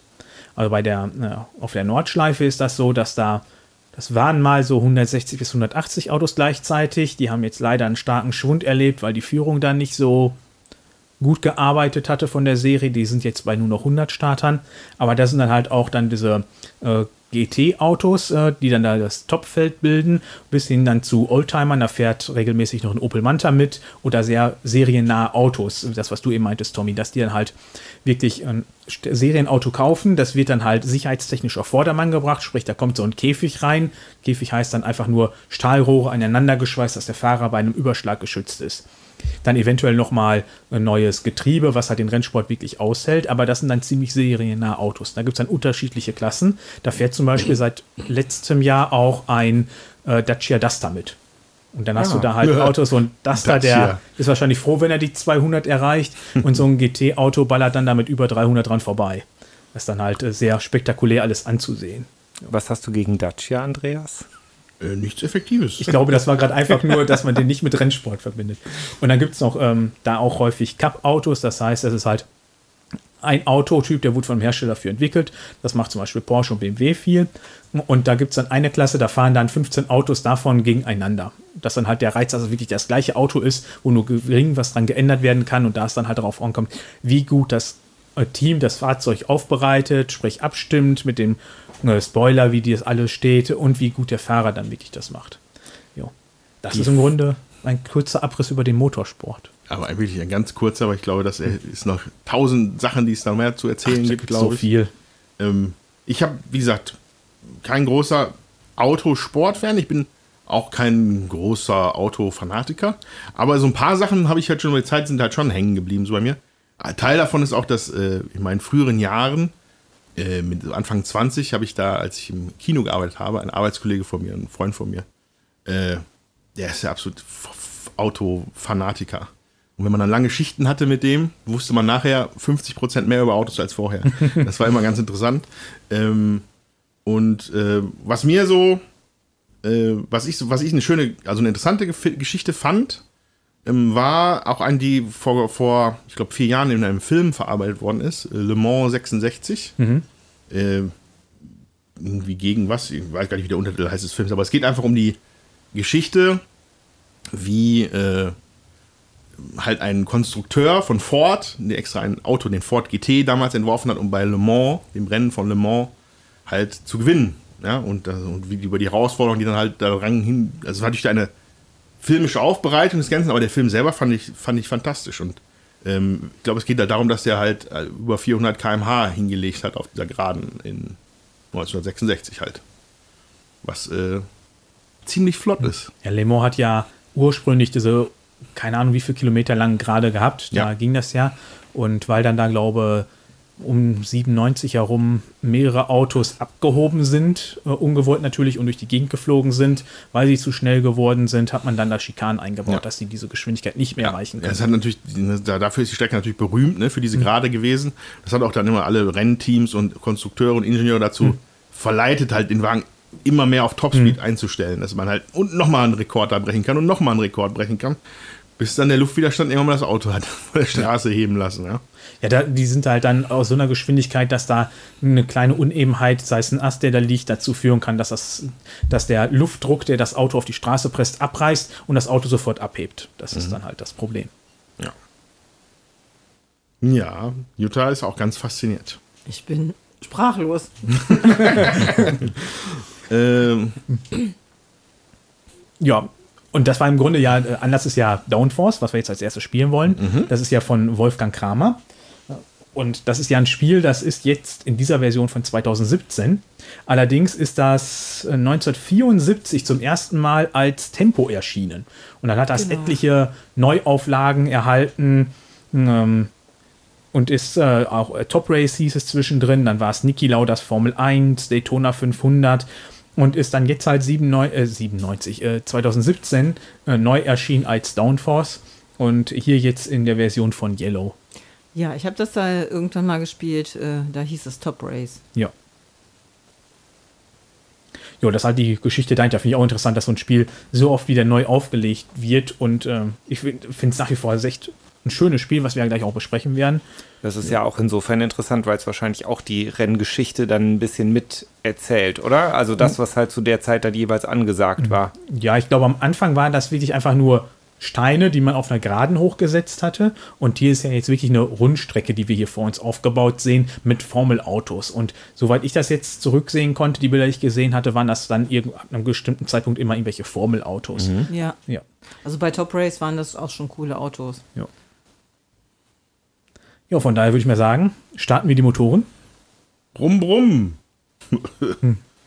ja, und dann äh, äh, sprechen wir uns dann nach. Genau. Bis gleich.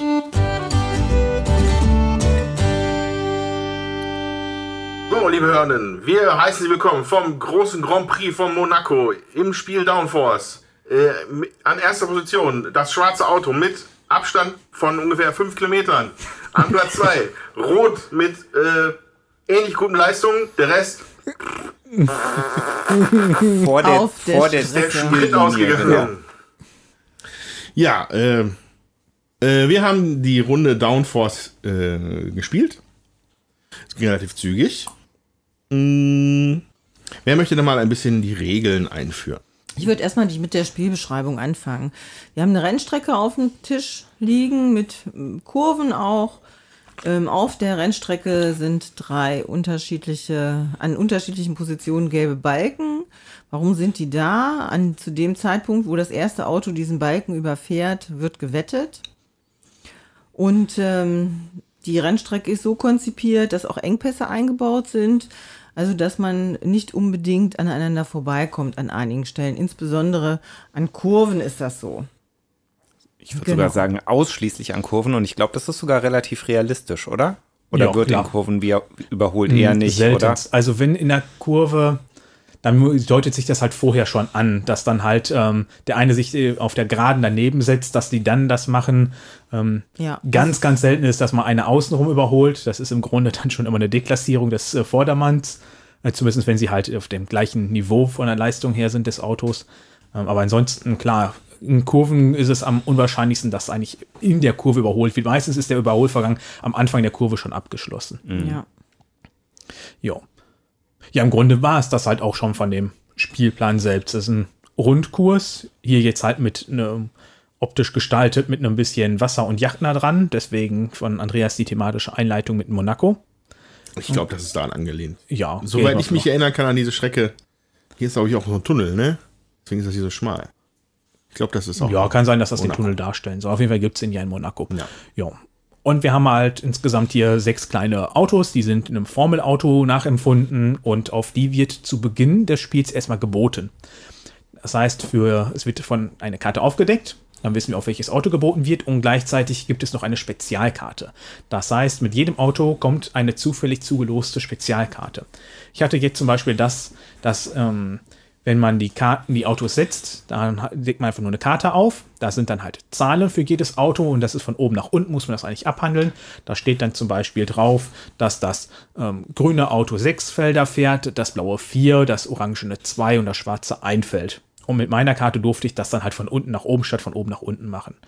Tommy hatte die Karte, immer wenn man nur auf rechteckigen Feldern sein Auto bewegt, dann kriegt er zwei zusätzliche Schritte. Ähm, Andreas hatte was, dass man den Joker auch für äh, eine Farbe nochmal nutzen darf, was eigentlich nicht üblich ist. Und Jutta weiß ich jetzt gerade nicht mehr. Ich hatte, ähm, Wenn du eine Karte ausspielst, auf der dein eigenes Auto ganz oben aufgeführt ist, darfst du es um ein zusätzliches Feld bewegen. Dies gilt allerdings nicht für Joker-Karten oder Karten, auf denen nur eine einzige Farbe angegeben ja. ist. Genau, jetzt haben wir schon ein bisschen von, sind wir direkt von dem Beat-Mechanismus abgewichen. Also zu, wenn das aufgedeckt ist, nimmt man, guckt man sich an, ob man auf das Auto bieten möchte. Das geht dann auch mit diesen Karten, die wir gerade schon erklärt hatten. Und wenn ich jetzt zum Beispiel als erstes wird das gelbe Auto aufgedeckt und ich möchte darauf bieten, suche ich mir irgendeine Karte aus, wo gelb mit drauf abgebildet ist und der Zahlenwert, der dann dabei steht, das biete ich dann halt. Und es gibt, geht zwischen 1 und 6. Und wenn ich halt die Auktion gewonnen habe, dann ist das mein Auto und ich bekomme diese Spezialfähigkeit mit und eine Karte mit einer 8 in der Farbe. Das heißt, einmalig kann man jedes Auto 8 Schritte auf einmal setzen. Das machen wir, bis alle Autos vergeben sind und dann kommt eigentlich der Hauptteil des Spiels. Die Person, dessen Auto auf der Pole Position steht, das wissen wir vorher schon, die werden einfach zufällig verteilt und dann, dann platziert fängt einfach an, die erste Karte auszulegen und setzt die dann. Und der Reiz kommt dann da drin, so ein bisschen zu taktieren. Okay, da vorne ist jetzt gleich eine Engstelle. Wenn ich erst diese Karte setze, dann äh, geht zwar ein anderes Auto, äh, was mir nicht gehört, einen Schritt vor. Allerdings komme ich danach dann mit drei Schritten und dann kommen, werden danach alle anderen dahinter blockiert. Also das heißt, man guckt, wie kann ich die anderen blockieren oder wie kann ich so ziehen, dass ich blockiere. Und das machen wir im Grunde, bis entweder alle Autos im Ziel sind oder alle Karten ausgespielt wurden. Und hier war es jetzt so, dass nur zwei Autos ins Ziel gekommen sind, was mich schon mal gewundert hat. Das kannte ich aus meinen Partien bisher nicht so. Da sind mal Autos nicht ins Ziel gekommen, aber dass vier von sechs nicht reinkommen, war neu für mich. Hm, lag eventuell hier an ein paar sehr destruktiven Zügen der Mitspieler.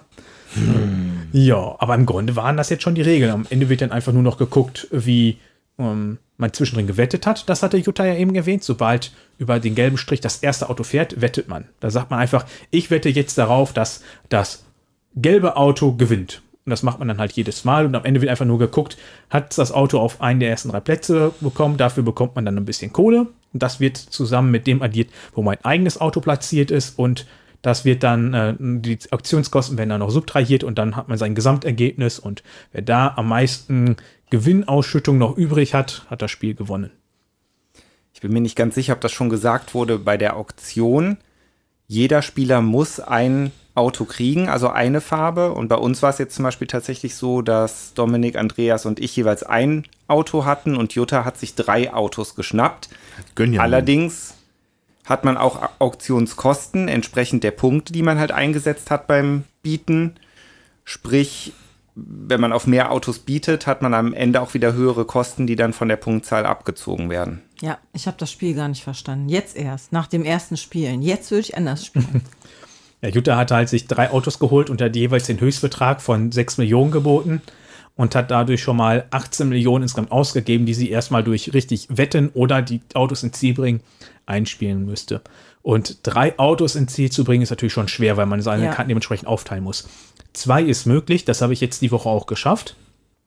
Hm, aber drei ist bestimmt auch möglich, wenn man vielleicht mit einem direkt gut vorne mit dabei ist und dann darauf hofft, dass die anderen mit die nach vorne setzen, weil sie darauf geboten haben. Ja, aber haben sie nicht. Nee. Du hattest ja nach der ersten Runde zwei standen noch auf Startziel, wurden noch gar nicht bewegt. Das war natürlich ja. dann auch nicht mehr der Reiz für uns, diese Autos im Fokus zu setzen. Ja, wie ist das bei zwei Spielern? Werden trotzdem alle sechs Autos? Äh ja, da gibt es keine Sonderregel. Also ah, ich habe das ja. einmal zu zweit gespielt, da ist natürlich ja. der Reiz nicht so vorhanden. Ja. ja. Kann es auch passieren, dass auf ein Auto gar nicht geboten wird? Bleibt das dann frei oder wird das dann trotzdem einem Spieler zugesprochen? Ähm, da müsste ich dann genau nachgucken. Aber das war da in der Zweierpartie, die ist jetzt auch schon zwei oder drei Jahre her, das war einmal zum Kennenlernen.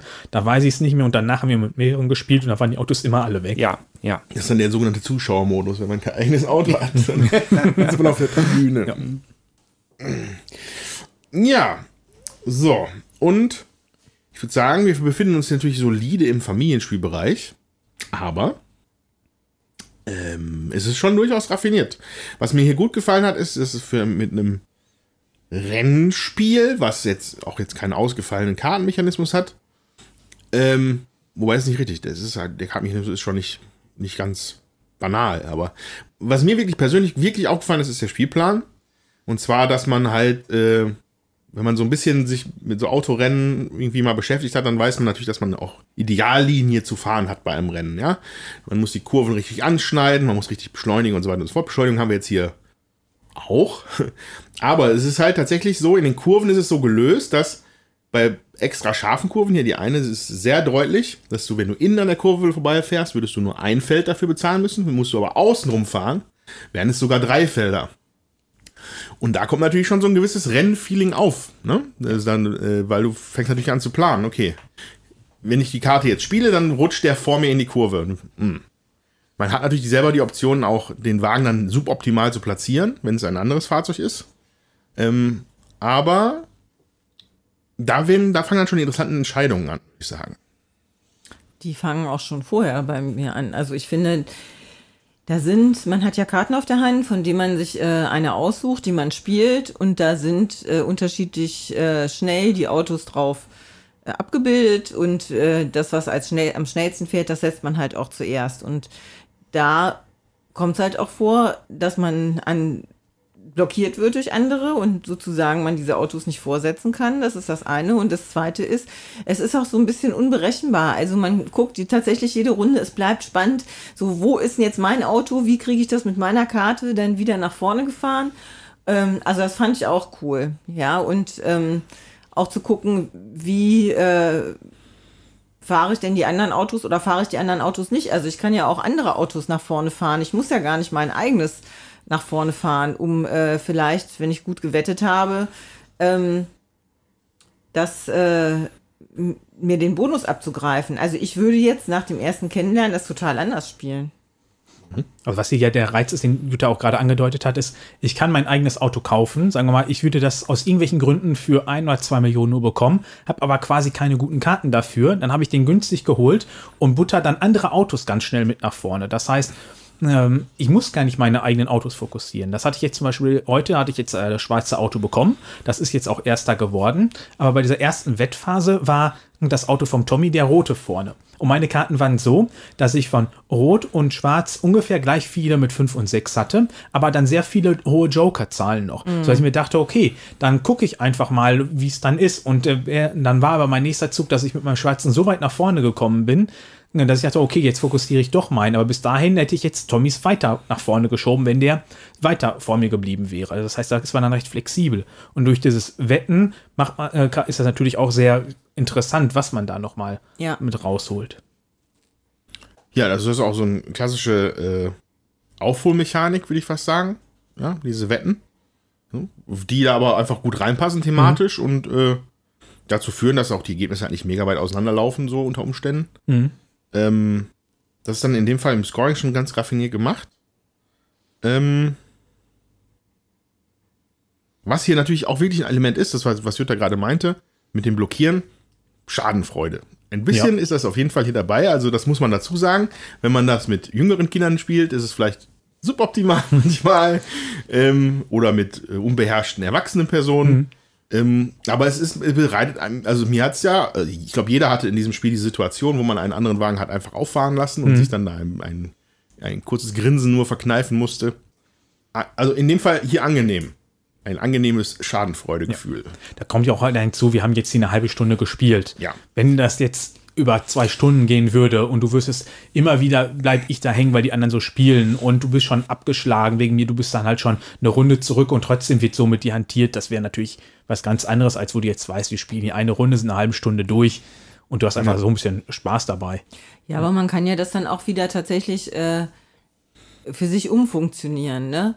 Also wenn man dann sieht, man kommt mit seinem eigenen Auto nicht voran, dann kann man halt auf die anderen Autos äh, wetten und das gibt dann natürlich auch mehr mhm. Punkte dann. Also, ähm, so das, sag ich mal, wer zuletzt lacht, lacht am besten, äh, ne, kann man ja dann gucken, wer dann gewinnt. Also ja, aber nichtsdestotrotz weißt du ja trotzdem, dass das dein Auto ist und du siehst ja. halt, dass der behindert wird. Ja, ja. Auch wenn du auf die anderen gewettet hast, ist das ja schon frustig. Ja, das stimmt. Ich glaube nicht, dass die Wetten das komplett ersetzen könnten, dass du selber einfach deinen Wagen gut platziert kriegst.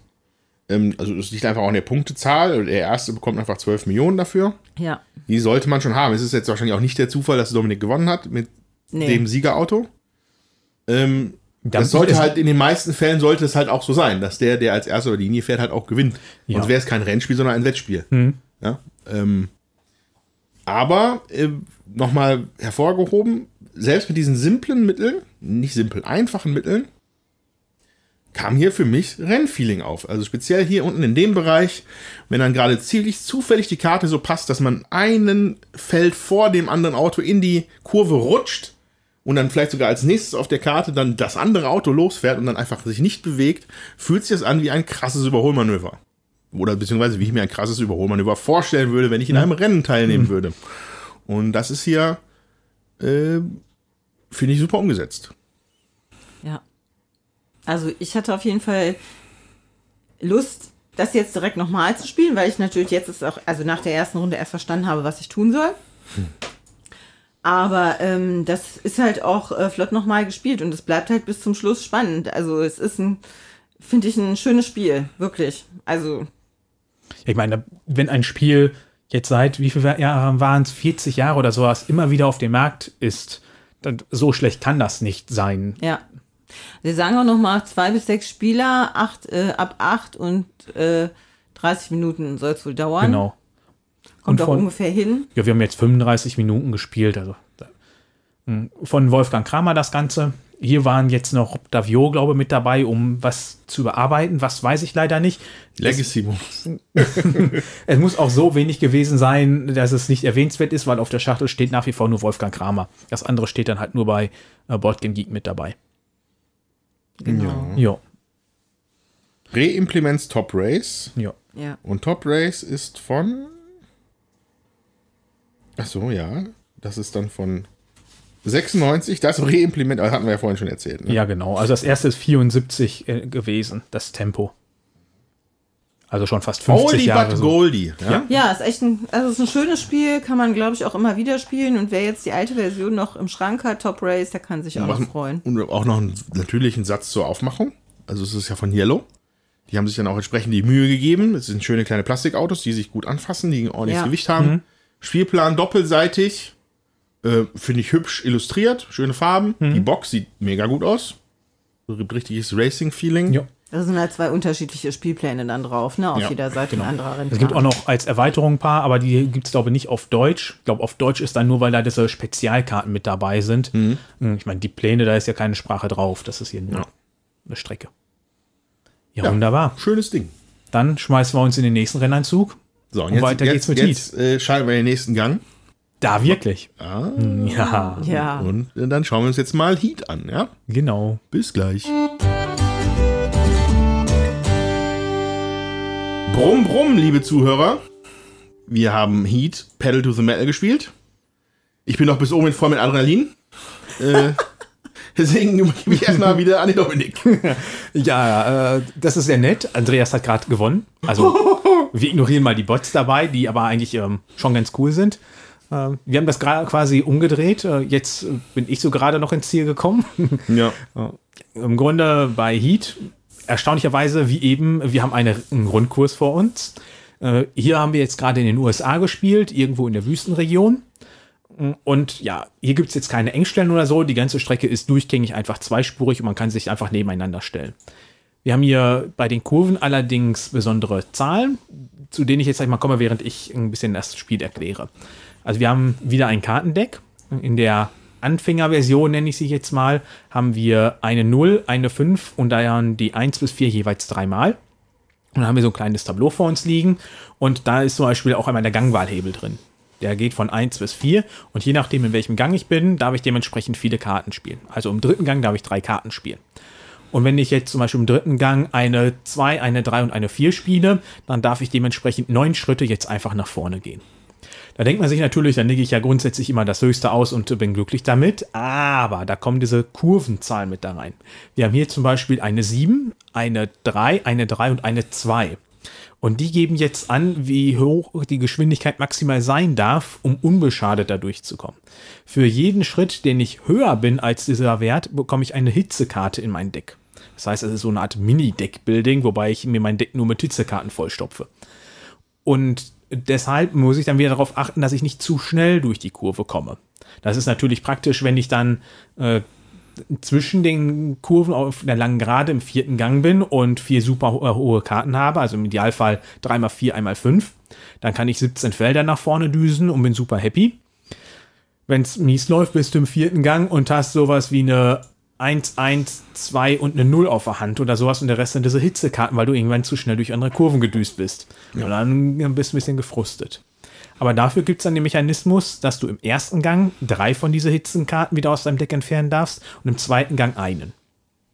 Zusätzlich dazu gibt es dann noch so Fähigkeiten wie äh, Windschatten natürlich, den du äh, nutzen darfst. Das ist immer darfst, ist wegen den Kurven, wegen den gerade äh, erklärten Aspekten dabei. Als letzter bekommt man noch nochmal einen kleinen Boost, den man auch wieder nutzen darf, auch wieder wegen den Kurven. Ähm, und ähm, man darf immer noch boosten. Da kriegt man automatisch eine Hitzekarte in sein Deck und zieht einfach eine Karte nach und fällt dann dementsprechend weiter.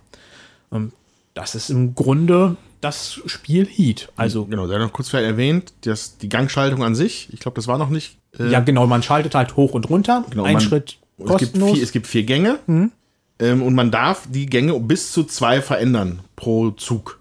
So, das heißt, man kommt nicht von 1 direkt in die 4, man kommt auch nicht sofort wieder komplett runter. Ähm, zusätzlich führen dazu dieses hastige Schalten, also das plus 2 oder minus 2, führt auch dazu, dass weitere Hitzekarten in dein Deck, in, ja, in dein Deck wandern, quasi von der Mitte aus. genau. So, und äh, was passiert nochmal, wenn man den Wagen überhitzt?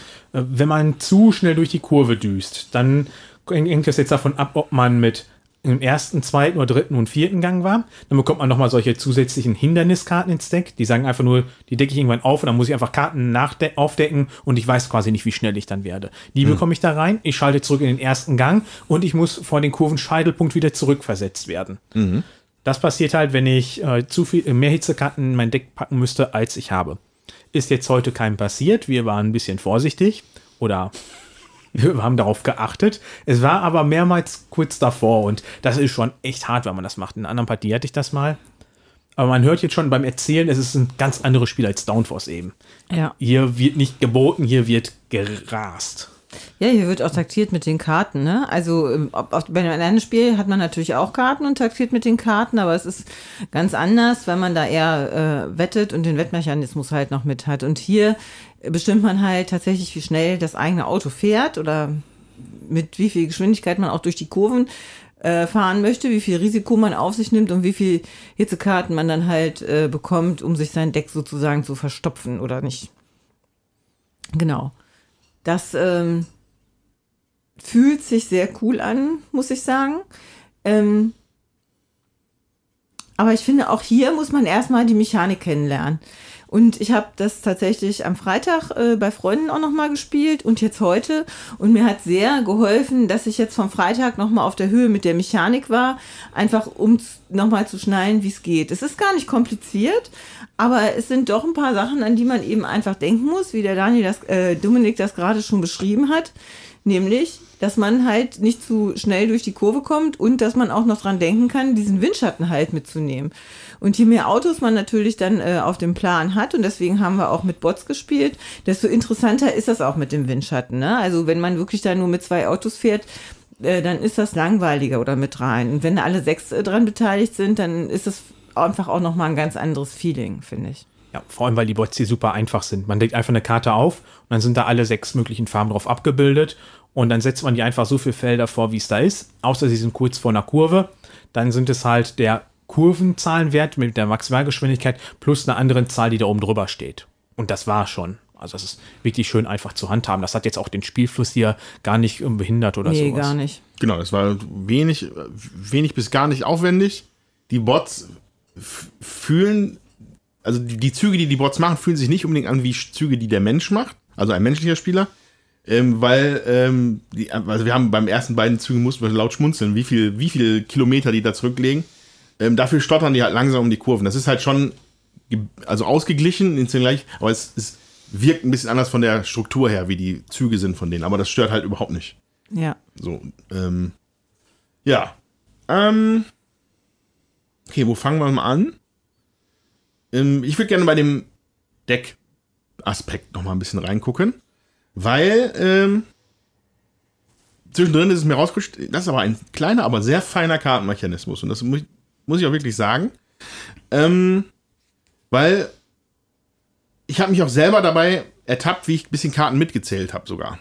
Also du hast halt die niedrig, niedrigschwelligen Karten, 1, 2 und dann halt die, die oben raus ein bisschen Topspeed-mäßiger sind. Und man weiß ja schon, was man gespielt hat. Das heißt, du hast eine ungefähre Vorstellung, was du in der nächsten Runde nachziehen würdest. Oder was dir tatsächlich diese Hinderniskarten einbrocken könnten. Ne? Und da kann man dann ein Gefühl dafür entwickeln, Ja. wie man jetzt, in welchen Gang fährt man jetzt besser. Ähm, weil das ist einfach eine feste Zahl ist an diesen Karten. Aber das hat es aber für mich total spannend gemacht, weil erst war die Überlegung, oh, das ist aber ziemlich random, welche Karten ich jetzt ziehe. Ist gar nicht so random. Weil man auch Karten am Ende des Zuges immer abwerfen darf. Beliebig viele. Äh, Geschwindigkeitskarten. Hitzekarten und Hinderniskarten darf man nicht abwerfen, natürlich. Die muss man halt anderweitig loswerden. Ähm, ja, Ja, aber das finde ich auch. Also, dass man die Karten abwerfen kann äh, und dass man eben mitzählen kann. Das Mitzählen ich, ist ja nicht das erste Mal, dass ich heute gespielt habe, sondern ich hatte auch vorher schon Partien, wo ich auch äh, genau mitgezählt habe, damit ich eben weiß, so welche Karte kann jetzt noch kommen, wenn ich so eine Pluskarte spiele. So eine Stresskarte nennt sich die, Stress, okay. ähm, damit man, und dann zieht man halt nach und dann, wenn ich weiß, was ich schon raus habe, dann kann ich auch in etwa wissen, was habe ich, was könnte denn jetzt noch kommen in meinem Deck. Das ist auch schon ziemlich cool gemacht. vom Gefühl her, also wie es sich dann tatsächlich angefühlt hat, war ich wirklich ausgesprochen überrascht, wie äh, äh, sch- schwitzige Hände kriegend das war. Ja, also ähm, während jetzt das Downforce ja eher so ein Taktieren war, ein bisschen, das ist halt die, kin also ich sag die kinetische äh, der kinetische Aspekt des Rennens. Ja? Man weiß, man ist jetzt mega schnell, man rast auf diese Kurse zu, äh, Kurve zu und das, ich, für mich hat sich das wirklich angefühlt wie Geschwindigkeit. Äh, und ähm, das war dann, ähm, das war jetzt nicht ganz gelungen, als ich gesagt habe, dass ich noch bis oben hin voll bin mit Adrenalin, weil sich das einen anderen Aspekt von einem Rennen ausgeguckt hat, aber das wunderbar in einem Brettspiel umgesetzt hat, meiner Meinung nach. Der Geschwindigkeitsaspekt wird ja auch durch die Karten symbolisiert. Und zwar hat jede Karte zwischen 0 und 5 eine andere Illustration. Also wenn man jetzt sich hier die 2 anguckt, da äh, cruist ein Auto eben um die Kurve, während bei der 5 äh, schon der ganze Hintergrund verschwimmt, weil man so am Rasen ist. Ja. Also es wird dadurch auch nochmal unterstützt. Das ist eine echt äh, schöne Illustration hier auch. Vom Vincent Dutré. Ich glaube, wir haben die Autoren auch noch gar nicht gesagt. Mit Ja. Asker Harding äh, Granerud und Daniel Skjold Petersen. Das sind die Genau. gleichen, die auch das Flamme Rouge ja gemacht haben. Ein Spiel für eins bis sechs Personen ab zehn Jahre. Genau. Von dem Verlag Days of Wonder. Und leider auf Deutsch gar nicht zu bekommen, das muss man halt auch nochmal Genau. sagen, sondern man kriegt es auf Englisch und Französisch. Aber die deutsche Regel kann man sich runterladen. Und der sonst das Material komplett Sprachneutral. Genau. Ne? Ja. Also es wird immer wieder mal gemunkelt, dass es doch wieder auf Deutsch machen soll. Keine Gut, Ahnung. wir wissen es jetzt nicht, aber Ja. es ist kein Problem, die deutsche Regel äh, runterzuladen Ja. und ähm, ja. Gibt es auf der Homepage von Days of Wonder, wenn da Interesse dran besteht. Also wenn ihr das jetzt nicht gesagt hättet, der Dominik hat das Spiel ja erklärt, insofern mir wäre bisher nicht aufgefallen, dass es nicht auf Deutsch ist. Also es fällt eventuell auf, wenn man mit den erweiterten Modulen spielt. Da gibt es zum Beispiel irgendwelche Wettersachen, da weiß ich jetzt nicht, wie die genau funktionieren. Aber wir haben ja jetzt mit der 0 und 5 gespielt. Anstatt denen würde man dann noch zusätzliche Karten mit rein draften. Das wäre dann halt der Allradantrieb, die Bremsen. Bei den Bremsen zum Beispiel, da darf man sich aussuchen äh, zwischen einem Wert, äh, welchen man fahren möchte. Es gibt noch die Karosserie, da ist der Wagen dann ausbalancierter und man darf Stresskarten abwerfen. Ähm, und die haben halt den englischen Kartennamen, ist aber in der Erklärung mit dem englischen Kartennamen auch abgedruckt, sodass man das wiedererkennt. Ähm, ja. Also die könnte man halt alternativ noch mit hinzunehmen. Technikverbesserung. Ja, Genau. wir, sind mit so, wir sind mit so richtigen Rennsemmeln sind wir jetzt gefahren. Jo. Bei ab einer gewissen Geschwindigkeit fängt an zu glühen und zu klappern. Und äh, Aber du kannst natürlich auch hier den Turbolader nehmen, der hat eine 8, sehe ich hier gerade. Ein größerer Motor mit mehr PS und höherer Maximalgeschwindigkeit bedeutet leider auch mehr Gewicht und mehr Verschleiß. Dadurch kriegst du dann halt neue Heatkarten rein. Ja, aber Hm. so vom, äh, vom Mechanismus halt recht einfach. Also man Genau. fährt zu, mit zu viel Geschwindigkeit durch die Kurve und kriegt so viel äh, Heatkarten mehr, wie man mehr Geschwindigkeit hatte, als die Kurve angegeben hat. Hm. Und das ist also recht äh, simpel gehalten. Ja. Also ich habe das ja in ähm, Osnabrück beim äh, Spielträumer Weiterspielen Treffen gehabt, äh, gesehen gehabt. Da habe ich das auch zweimal gespielt und da war es auch mehrmals auf dem Tisch und da hat es auch allen gut gefallen. In Daden Ja. hatten wir das ja auch zusammen gespielt. Da war es auch mehrmals auf dem Tisch. Also Ja, wir hatten es auch ähm, am beim anderen Spieletreffen, wo ich auch noch war, da war es auch mehrfach auf dem Tisch. Also es ist richtig cool. Ja, und ich, ich finde das auch re relativ gut auszumachen, woran das liegt für mich. Ähm, ist, zum Zeitpunkt der Aufnahme war es auch, ist es gerade auch auf Platz 1 der Hotness bei Board Game Geek, wird gerade also fleißig drüber gesprochen, über Heat. Ähm, und das ist wirklich dieses, ja, also, mich, ihr könnt mich verrückt nennen, aber das Gefühl von einem Geschwindigkeitsrausch hätte ich nicht gedacht, dass man das bei einem Hand-Hand-Management-Spiel ein bisschen bekommen kann. Also ich finde, das hängt aber natürlich auch vom Spieler ab. Ich hab's nicht, ne? Also ich spiele das da ziemlich sachlich runter und gucke, bin am Rechnen und so. Trotzdem finde ich es einfach cool zu sehen, mhm. wie weit komme ich denn vor. Und jetzt habe ich noch die Möglichkeit, im, den Windschatten zu nutzen. Ah, jetzt bin ich an einer ganz anderen Stelle, dann kann ich ja mit meinen Karten nochmal anders taktieren. Das äh, ja. finde ich, das ist dann eben auch cool. So. Wo du sagst Windschatten, ähm, habe ich nicht drauf gespielt, sollte man aber wahrscheinlich tun.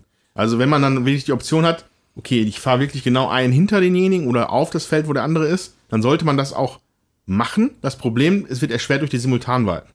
Ja. Ne? Man kann es, also da, daher ist es oft auch einfach nur dann ein Geschenk, dass man jetzt wieder nach ja. vorne fährt. Also zwischen, äh, bei kurzen Abschnitten zwischen zwei Kurven, da kann es ein bisschen mehr mit taktieren. Ja. Ja. Aber auf unserer langen Gerade, die jetzt gut 30 Felder da weit ist, da hängt das so stark auch dann davon den Karten ab, die du auf der Hand hast. Mhm. Ja. Da kann das gut gehen, nicht sein. Ja. Ich glaube, das ist dann äh, kurz vor den Kurven nochmal wahrscheinlicher oder wenn du nur ja. kurz einen Abschnitt dazwischen hast. Ja, ähm, vielleicht magst du mir kurz einen Überblick geben, wie die anderen Strecken so sind. Sind da welche noch mit viel mehr Kurven oder mit mehr Geraden? Da gibt es auf jeden Fall kurvenreichere. Ja. Die hat jetzt, glaube ich, schon eine recht lange Gerade. Ja. Ähm, es Und eine sehr entspannte auch, Kurve mit der 7. Genau, es gibt auch noch eine andere, die hat eine zwei relativ schnelle Kurven noch mit dabei, aber dann eine ganz, ganz enge, meine ich. Ja, es sind auf jeden Fall zwei Pläne und auf jedem Plan eine Vor- und Rückseite bedruckt, dass man insgesamt vier Strecken hat. Ja, da kann man nämlich auch einen Grand Prix fahren. Ja. Und es soll wohl auch noch äh, mehr Pläne, also es sollen wohl noch mehr Pläne rauskommen. Also hier habe ich jetzt so. zum Beispiel gerade äh, Great Britain aufgemacht. Da gibt es halt eine lange Gerade mit 29 Feldern. 29? Dann kommt eine 10. Also das heißt, du kannst quasi mit Vollpin weiterdüsen. Das ist quasi Daytona. Ja, dann kommt eine 6, auch noch schnell. Dann kommt eine 5 4, 3 und dann bist du schon wieder auf der Geraden. Also das okay. geht relativ zügig. Einmal drehen, damit die anderen das auch sehen können. Ja, guck mal, das mhm. ist sogar. Ja. Würde mich jetzt an Daytona erinnern. Ja. Ein bisschen. Dann haben wir Frankreich. Das ist jetzt leider nicht so ein bisschen an Le Mans angelehnt.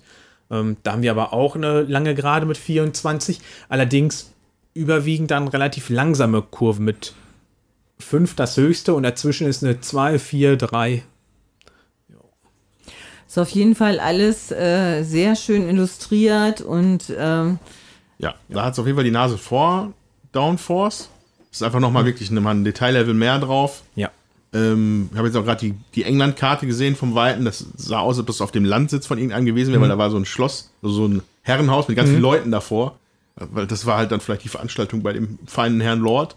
Wir sind hier mitten auf so einer Teststrecke, wahrscheinlich irgendwo in der Wüste in dem, bei der USA. Ja, es gibt irgendwie eine Rennstrecke da. Also mhm. offiziell sagen die Autoren, dass sie sich nicht an realen Strecken orientiert haben. Ähm, ich finde allerdings, dass Great Britain sehr stark nach Bransetch aussieht. Die in Italien erinnert irgendwie schon an Monza. Mhm. Keine Ahnung, ob das die offizielle Aussage sein muss. Ähm, ja. Also ja, ich es denke, ändert schon ein bisschen muss man vielleicht daran. sonst auch wieder Gebühren bezahlen, das wissen ja. wir ja alles nicht. Aber es ist auf jeden Fall sehr, sehr cool zu fahren. Auf jeden Fall. Kannst du auch noch ein Wort verlieren zu dieser, was aussieht wie Wetterkarte? Ich weiß nur, dass irgendwas mit Wetter hinzukommt. Okay. Ich kann sonst mal kurz überfliegen. Das ist natürlich auch nochmal spannend, weil bei dem echten, im echten Leben ist Wetter natürlich ein riesiger Einfluss auf so ein Rennen. Ja, wenn es ja. regnet, ist es natürlich ein ganz anderes Ding, als wenn es trocken ist. Okay, es kommen dann wohl für Streckenabschnitte irgendwelche Plättchen mit da hinzu, dass man eine geänderte Kurvengeschwindigkeit hat. Ähm, Abschnittseffekt. Ah, nee, das sind Streckenbedingungsplättchen. Entschuldigung, Wetterplättchen gibt es dann halt. Ja, ist irgendwie ein Zusammenspiel. Ich weiß, dass es noch irgendwas mit Sponsoren wohl gibt, hm. ähm, wo man dann will, dass man irgendwie durch manche Kurven extra schnell brettert, dann bekommt man noch Boni oder sowas. Für Fotos. Ja. Klick.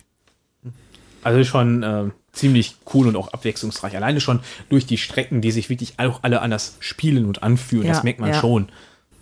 Also ich muss auch sagen, ich habe bisher jetzt nur mit dem Grundspiel gespielt, ich glaube fünf, sechs Mal und äh, trotzdem ist das immer wieder interessant. Natürlich auch mit größeren äh, Pausen zwischendurch, also immer so drei oder vier Wochen bis zum nächsten Spiel. Aber ähm, das ist trotzdem cool. Und wenn wir halt gespielt haben, haben wir meistens nicht nur eine Strecke gemacht. Ne? Dann haben wir gleich zwei oder dreimal hintereinander gespielt, Mhm. weil es einfach so cool ist. Und man dann einfach, vielleicht, jetzt hat man gerade den Mechanismus verstanden und dann will man noch eine andere Strecke fahren und so. Und das ist dann schon echt sehr, sehr schön. Ja. Ja. Also wo ich auch ausgehen von würde, ist, dass es eine Erweiterung gibt, weil hier ist Platz für acht Autos drin Ja. in dem Inlay. Der Zwei Siegerehrungsboards Plätzchen sind noch frei, wollte ich nachfragen, ja. äh, Sind, geht auch schon bis acht. Plätzchen also im Grunde ist. Platz für zwei weitere noch. Ja, und ich schätze, das kommt ja auch eine Erweiterung mit zwei Autos und vielleicht noch mal einer, also zwei Strecken oder vier Strecken. Ja. Das äh, wird man dann halt sehen. Das ist auf jeden Fall echt cool gemacht. Hm, Hat einer von euch Flamme Rouge gespielt, zufällig Ja. mal? Ich nicht. Also, dass das hier behauptet wird, dass es halt eine Reimplementation ist. Ja, also bei Flamme Rouge hast du ja zwei Fahrradfahrer und die äh, steuerst du beide mit einem Deck. Und da ist das, meine ich, so, dass die Karten, wenn du sie einmal gespielt hast, auch weg sind. Du spielst quasi einmal deine Hand einfach aus und dann war's das. Ähm, und Windschatten gab's da auch. Da war das mit den Kurven allerdings jetzt nicht so wie hier. Ähm, viel mehr weiß ich auch nicht. Das ist schon ich ein paar ich Jahre glaube auch nicht, her. dass es da wahrscheinlich sowas wie Gänge gibt. Nein, Gänge gibt's Ja. da auch nicht. Du spielst einfach pro, Renn, äh, pro Radfahrer eine Karte aus. Und da gibt's dann halt einmal den Sprinter und dann den anderen, ich weiß nicht mehr, Rolleur oder irgendwie sowas. Oui, oui, le rolleur. Ihr, kein Plan von Französisch, ich. äh, und die spielst du halt für jeden eine Karte aus. Und der eine hat halt irgendwie ähm, Spitzen mit da drin, dass er die halt schneller spielen kann oder schneller davon kann. Und der andere ist konstanter dann da drin. Ja, das ist Hört dann sich jetzt da, erstmal komplett anders an. Ja, eigentlich. aber du erkennst es schon wieder. Ja. Okay. Äh, ja, dann würde ich gerne noch den Vergleich mit Downforce dann tatsächlich dann doch noch ein bisschen ziehen. ja. ja. Ähm, Sofern halt man- möglich, ne? Sofern Ja. halt möglich. Auffälligste für mich ist auf jeden Fall auch die Strecke.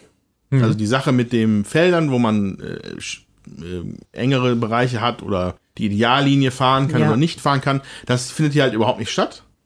Ähm, und ich hatte zwischendurch mal überlegt, wie sich das wohl hier anfühlen würde. Weiß ich nicht. Wir können vielleicht, da wird es vielleicht ein bisschen mega weird werden.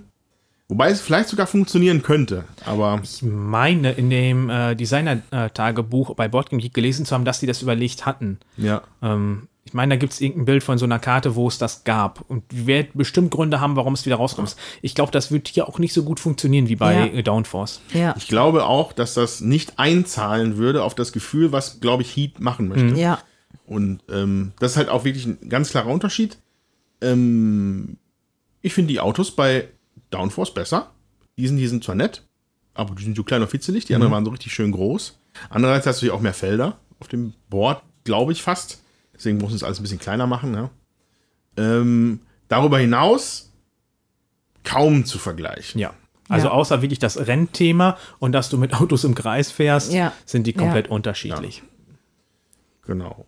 Ähm, Dennoch finde ich, fand ich halt ja beide sehr passend für einen Podcast, weil sie Ja. halt ja auf der einen Seite so ähnlich sind, auf der anderen Seite so unterschiedlich. Ja. Ähm, ich könnte jetzt nicht sagen, welches ich wirklich besser finde. Sie haben beide ihren Reiz.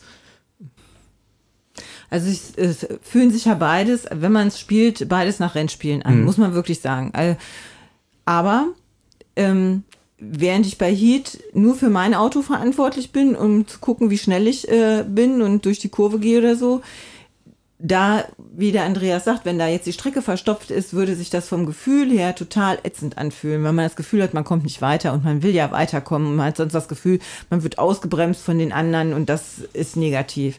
Das finde ich, ist bei Downforce etwas, aber meistens ist es ja so, da geht es ja eher ums Wetten und darum zu gucken, dass ich Punkte mache übers Wetten. Und trotzdem ist es interessant, dem Rennen auf der Strecke sozusagen zuzugucken.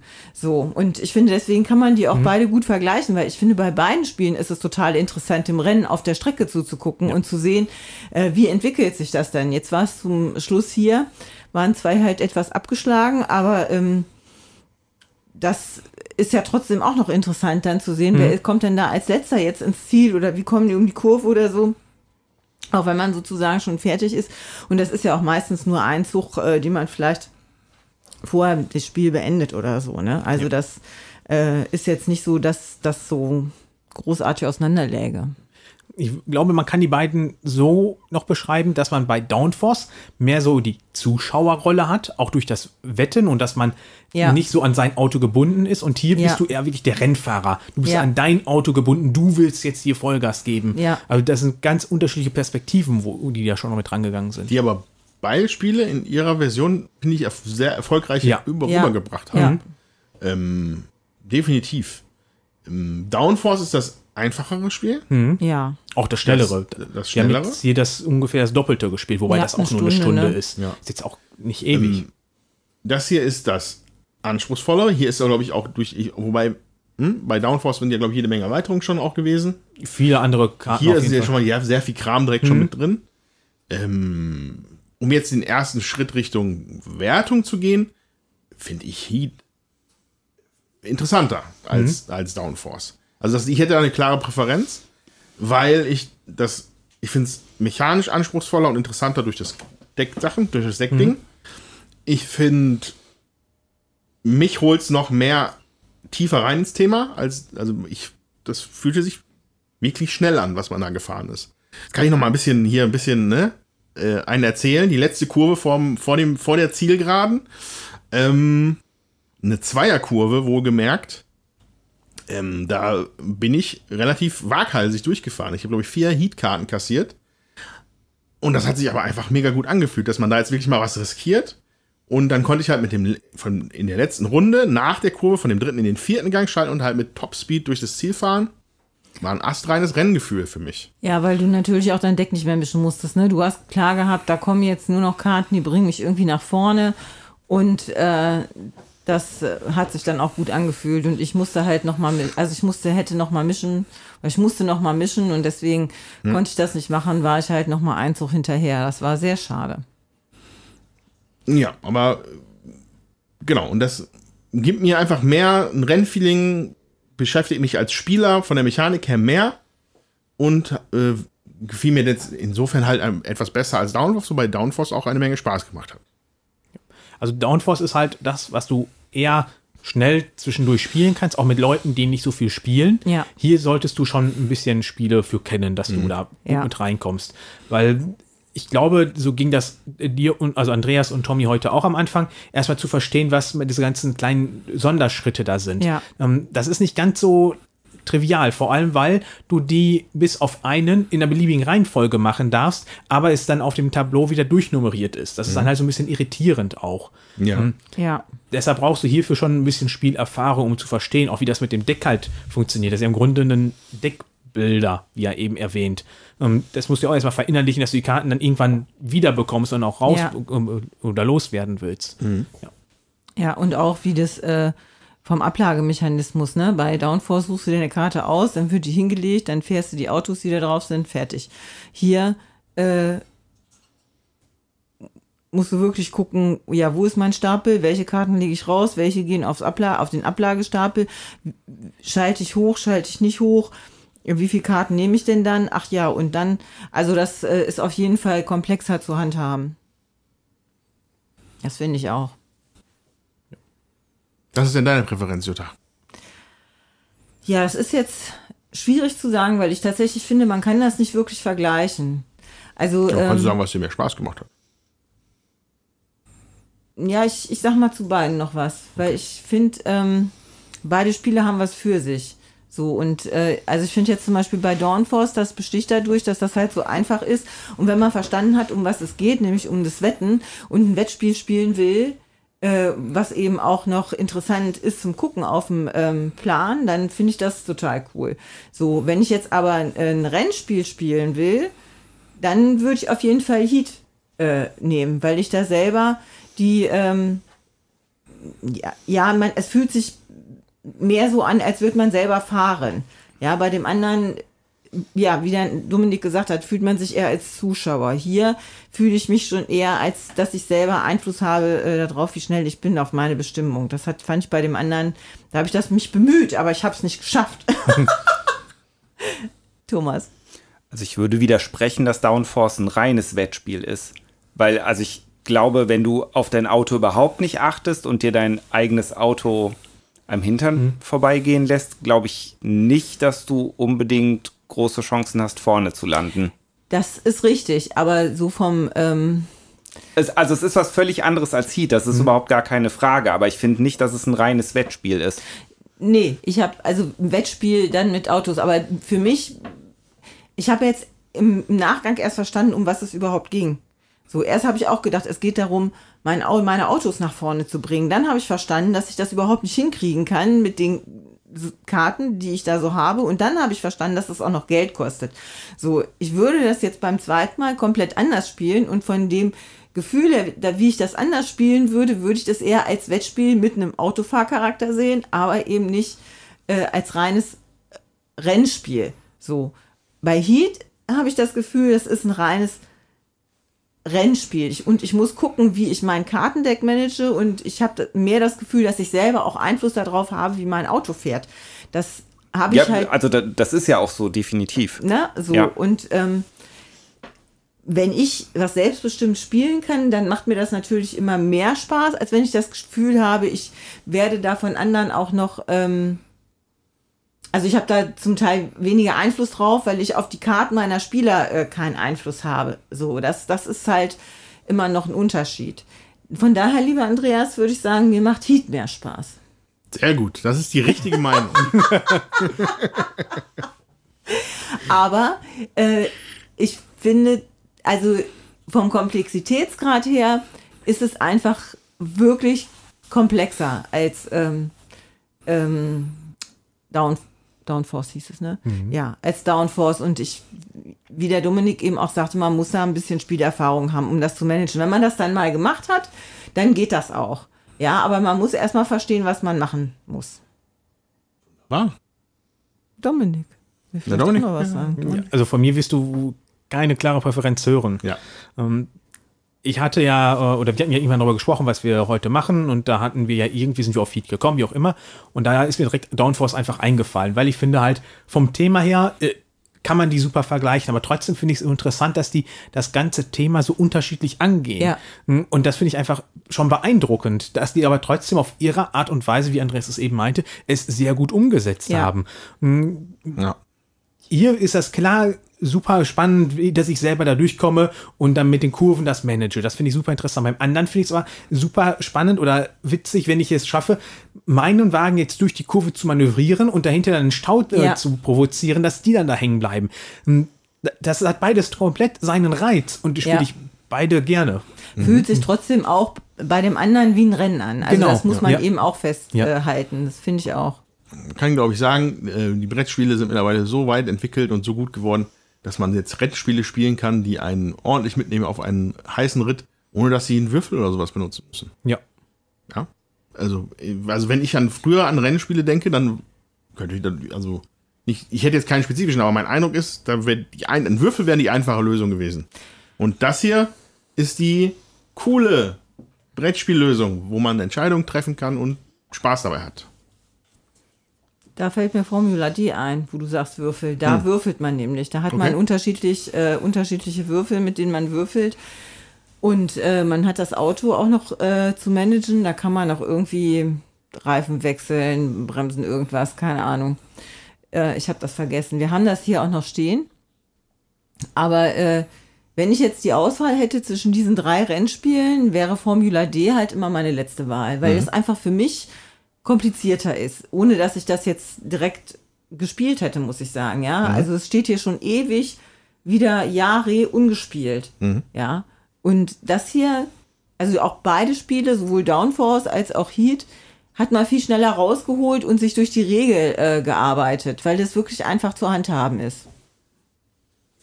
Was mich jetzt mal von euch allen drei interessieren würde, ist, ihr habt ja eben gesagt, Motorsport oder Autos allgemein ist jetzt überhaupt nicht so euer Thema.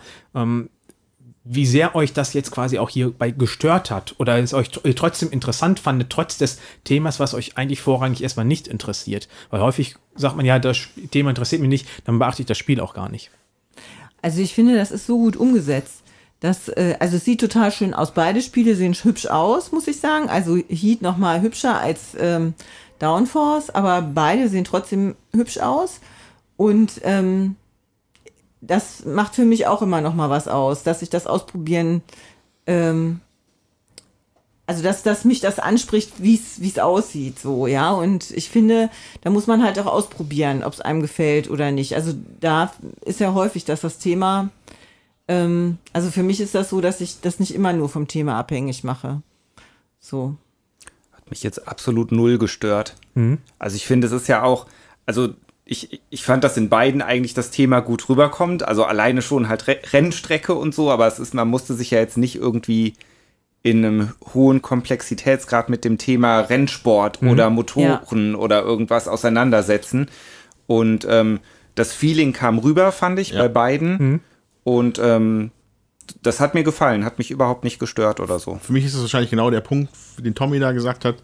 Wenn ich jetzt hier, okay, nach der ersten Runde muss ich rausfahren und die Reifen wechseln. Dafür muss ich eine spezielle Karte haben. Oh, jetzt habe ich Motorschaden. Jetzt müssen wir auftanken. Das wird mich nicht interessieren. Ich, Ja. ich, ich, ohne Formular D jetzt zu kennen, nur du hast gesagt, dass halt sowas wie Reifen wechseln so. Ja, ist, ist ein Konzept, was mir vertraut ist, habe ich aber jetzt so keinen Bock drauf. Was ich bei einem Autorennen schätze, ist die Geschwindigkeit. Und die vermitteln mir Heat. Auf, eine, eine, eine, auf seine eigene abstrakte Weise. Und deswegen fand ich es einfach super gelungen. Also, das ist ja keine Abneigung gegen Autospiel, äh, Autorennen, Autospiele, aber ist halt das Tiefergehende daran ist nicht so interessant für mich. Und das hat's auf die Essenz, die ich gerne sehe oder habe, runtergekocht. Das finde ich auch. Man hat äh, die Mechaniken auf den Spielpa äh, Spielspaß fokussiert. Und ähm, der entsteht für mich auch darin, dass es einfach zu handhaben ist und dass ich halt vorankomme beim Rennspiel. Also das muss nicht ähm, ja die Wirklichkeit abbildhaft darstellen, sondern es muss den Spielspaß durch die Mechaniken äh, vermitteln. Und äh, ja, beim Rennspiel geht's halt um Geschwindigkeit, ne? Und wer ist vorne und wer ist dahinter? Oder kann man den irgendwie noch ausbremsen oder so? Und das tun beide Spiele auf jeden Fall. Ja, im Grunde wollte ich darauf hinaus, ähm, dass unsere Hörer erfahren, selbst wenn es denen geht wie euch, dass ihr im, normalen Alltag euch damit nicht beschäftigen würdet, dass die Spiele dennoch auf jeden Fall einen Blick wert sind und dass es gute Spiele sind, die diese Thematik halt sehr zugänglich machen und man da halt äh, nicht so Motorsport-Fan sein muss wie ich, um Gefallen an diesen Spielen zu haben.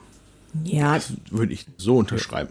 also ich finde beim Motorsport, was mich daran stört, ist schon mal der Lärm. Deswegen gucke ich mir das nicht an. Also wenn das ja übertragen wird Also im hätte, Fernsehen, wir hätten dann für dich gerne Geräusche machen können. Ja, man hat diese Geräuschkulisse permanent. Dann siehst du die Autos nur durch die Kurve rasen und kannst das gar nicht nachvollziehen. Wenn die jetzt, äh, sag ich mal, permanent von oben da einen Hubschrauber drüber hätten, wo man sehen würde, wo ist denn jetzt welches Auto und wer kommt denn hinterher, fände ich das auch noch für mich interessanter. Das hat man ja hier. Ne? Wir haben die ganze Strecke im Blick. Wir sehen, wer ist vorne, welche Kurve kommt gleich, wie muss ich die Kurve vielleicht angehen. Auch bei dem anderen hat man das im Blick. Ähm, das macht, finde ich, auch nochmal ein ganz anderes Ge- Spielgefühl aus. Hat mit dem Spiel nichts zu tun, aber ich möchte da gerne eingrätschen. Also, wenn man sich mit Motorsport beschäftigt und an der Rennstrecke ist, bekomme ich selbst bei den 150 Fahrzeugen auf der 25 Kilometer Strecke an der Nordschleife, wo ich nur ein paar hundert Meter sehen kann, weiß ich, welches Auto führt und wie die Reihenfolge ist.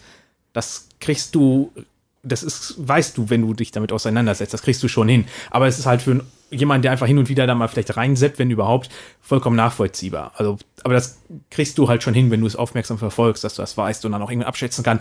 Der fehlt jetzt, der ist dann sehr wahrscheinlich gerade in der Box. Das heißt, der wird gleich in seinen zwei Minuten wiederkommen, weil dann der Boxenstopp abgesessen ist und dann kannst du das überblicken und sowas. Dann kannst du auch in der abschätzen, wie gegen Rennende die Boxenstrategie aussehen wird, wie es dann äh, zugehen würde.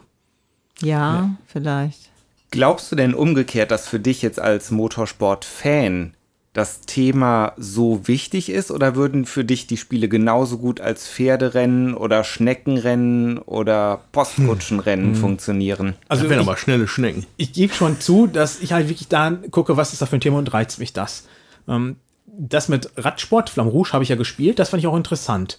Ähm, aber ich glaube, als Pferderennen würde ich das irgendwo mitspielen, aber da wäre nicht meine Aufmerksamkeit so gekommen, dass ich mir das hätte von mir aus angeguckt. Also da bin ich schon so ehrlich, weil Ja. da, dafür lasse ich mich auch erstmal gucke ich mir ein Spiel erstmal an, interessiert mich das Thema und die Aufmachung. Und wenn das nicht ist, dann sage ich heute mittlerweile, nee, dann ignoriere ich das erstmal und warte, ob ich viel davon höre oder so. Weil dafür gibt es zu viel, was mich dann erstmal dann doch interessiert. Ja. Ja, das stimmt. Also da muss ich auch sagen, Downforce habe ich das erste Mal gespielt auf dem Spieletreff in Siegen. Dann waren wir sie sechs Leute. Dann haben wir überlegt, was können wir jetzt, äh, was spielen wir, teilen wir uns auf oder spielen wir in einer Gruppe? Und dann haben wir erstmal, bis andere Leute noch kamen, ähm, Top Race dann gespielt. Und da habe ich das das erste Mal kennengelernt und fand es auch ein cooles Spiel. Und ich selber hätte das mir nicht ausgesucht. Jetzt bei Heat war es so, dass der Steffen das angeschleppt hat. Also der hatte das äh, gespielt, bevor ich das gespielt hatte. Und fand das so großartig, dass er das dann tatsächlich bestellt. Also wir haben das am gleichen Wochenende gespielt, aber der Steffen hat es dann natürlich bestellt. Also ich hätte es vielleicht noch nicht bestellt. Und ich finde, ähm, trotzdem, dass alle Spiele von Days of Wonder auf jeden Fall einen Blick wert sind. Die haben alle was Besonderes. Die sind in der Regel Ja. alle äh, richtig cool und gut gemacht. Ähm, wir haben hier nicht alle stehen, muss ich sagen. Aber ähm, wenn, ich, wenn man die gespielt hat, ähm, ich finde es trotzdem jedes Mal auch ein besonderes Erlebnis. Sie sind alle mal sehr schön gemacht. Ja. Ja, das, das gilt, wie gesagt, also das gilt, das, die Weisheit hast du mir schon vor Jahren gesagt. Da kann man immer hingucken bei Death Wonder und das stimmt. Da kann ich dir nur zustimmen. Das fing damals mit, also in meiner Wahrnehmung mit ihr, ähm, äh, Five Tribes an. Ja, bei mir auch. Ähm, wir bei uns, auch wenn das hier nicht so gut ankommt, ist, aber bei uns wird immer wieder gerne River gespielt. Das Worker Placement Ding, was auch relativ simpel ist, aber trotzdem Ja. wirklich schön gemacht und doch noch einen Kniff hat. Und das hier reiht sich da ein in ein, eine Reihe von Spielen, die einfach wirklich hochwertig sind. Ja. Ja, sowohl halt optisch von der Illustration als auch vom Spiel her. Ne? Ja. Ja. Ja. Ja, und also ich finde, da muss man es halt auch ausprobieren. Ich finde, viele Spiele kann man, man kann es heute gar nicht mehr so sagen. Man muss es ausprobieren, um festzustellen, wie ist das, wie fühlt es sich an bei den Spielen, also wo Sachen, die gut gemacht sind. Und ähm, manche Sachen, das habe ich auf der Messe halt auch nochmal festgestellt, guckt man sich an und denkt, oh, das sieht aber cool aus. Und dann probiert man es aus und stellt fest, es ist nicht so äh, gut umgesetzt. Und ich sag mal, die, das hat man bei Days of Wonder eigentlich nie, dass das Spiel nicht funktioniert. Die funktionieren immer alle gut. Und zum Kennenlernen bieten sich ja Brettspielwochenenden an. Da werfe ich gerne noch mal mein Wochenende Ende Februar in den Raum. Du Fuchs. Äh, ja, äh, wenn ihr Infos haben wollt, meldet euch. Ähm, wenn ihr Interesse habt äh, und vorbeikommen wollt, dann kann man bestimmt mit Jutta und Steffen mal sprechen, ob die auch Heat mitbringen. Und wenn ihr das dann mal ausprobieren möchtet, ja, einfach irgendwie kontaktieren über die Möglichkeiten, die in den Shownotes gleich stehen. Ja, vielleicht hat der Dominik auch Lust, dann noch eine Liste irgendwie auf Discord zu stellen. Das, Ja, das mache ich dann auf jeden Fall, damit man sich eintragen kann, was einen interessiert und so. ja, und was man vielleicht auch mitbringen Genau. will. Ja. Dann äh, kann man, hat man da dann schon einen Ja. Überblick. Wunderbar.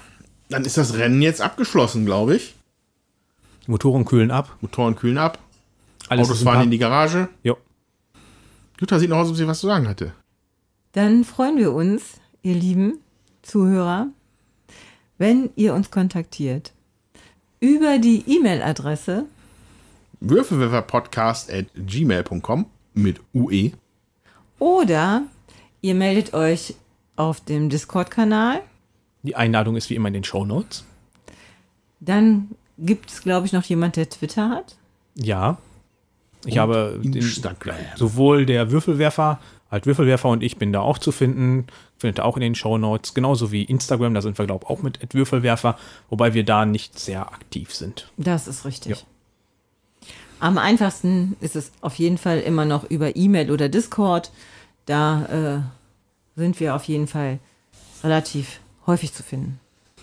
So, und wenn ihr waghalsigen Rennfahrenden dort draußen fünf Grand Prix-Punkte für uns habt, gebt sie uns doch bei dem Podcast-Anbieter eurer Wahl.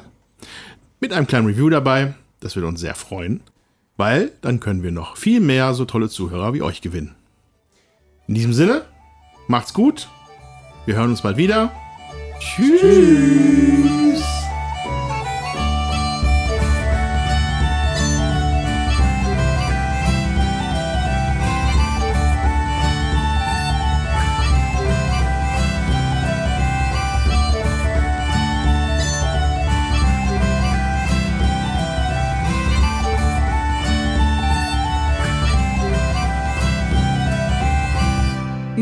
E-Mail-Adresse Würfelwerfer at. Nee, Gmail? da fehlt noch ein Podcast. Podcast? Ah, also über die. Nochmal. Kann der Tommy rausschneiden. Tommy, schneidest das raus? Ich schneide ganz viel raus. Dann schneid ganz viel raus. Schneidet, schneidet raus, Jung.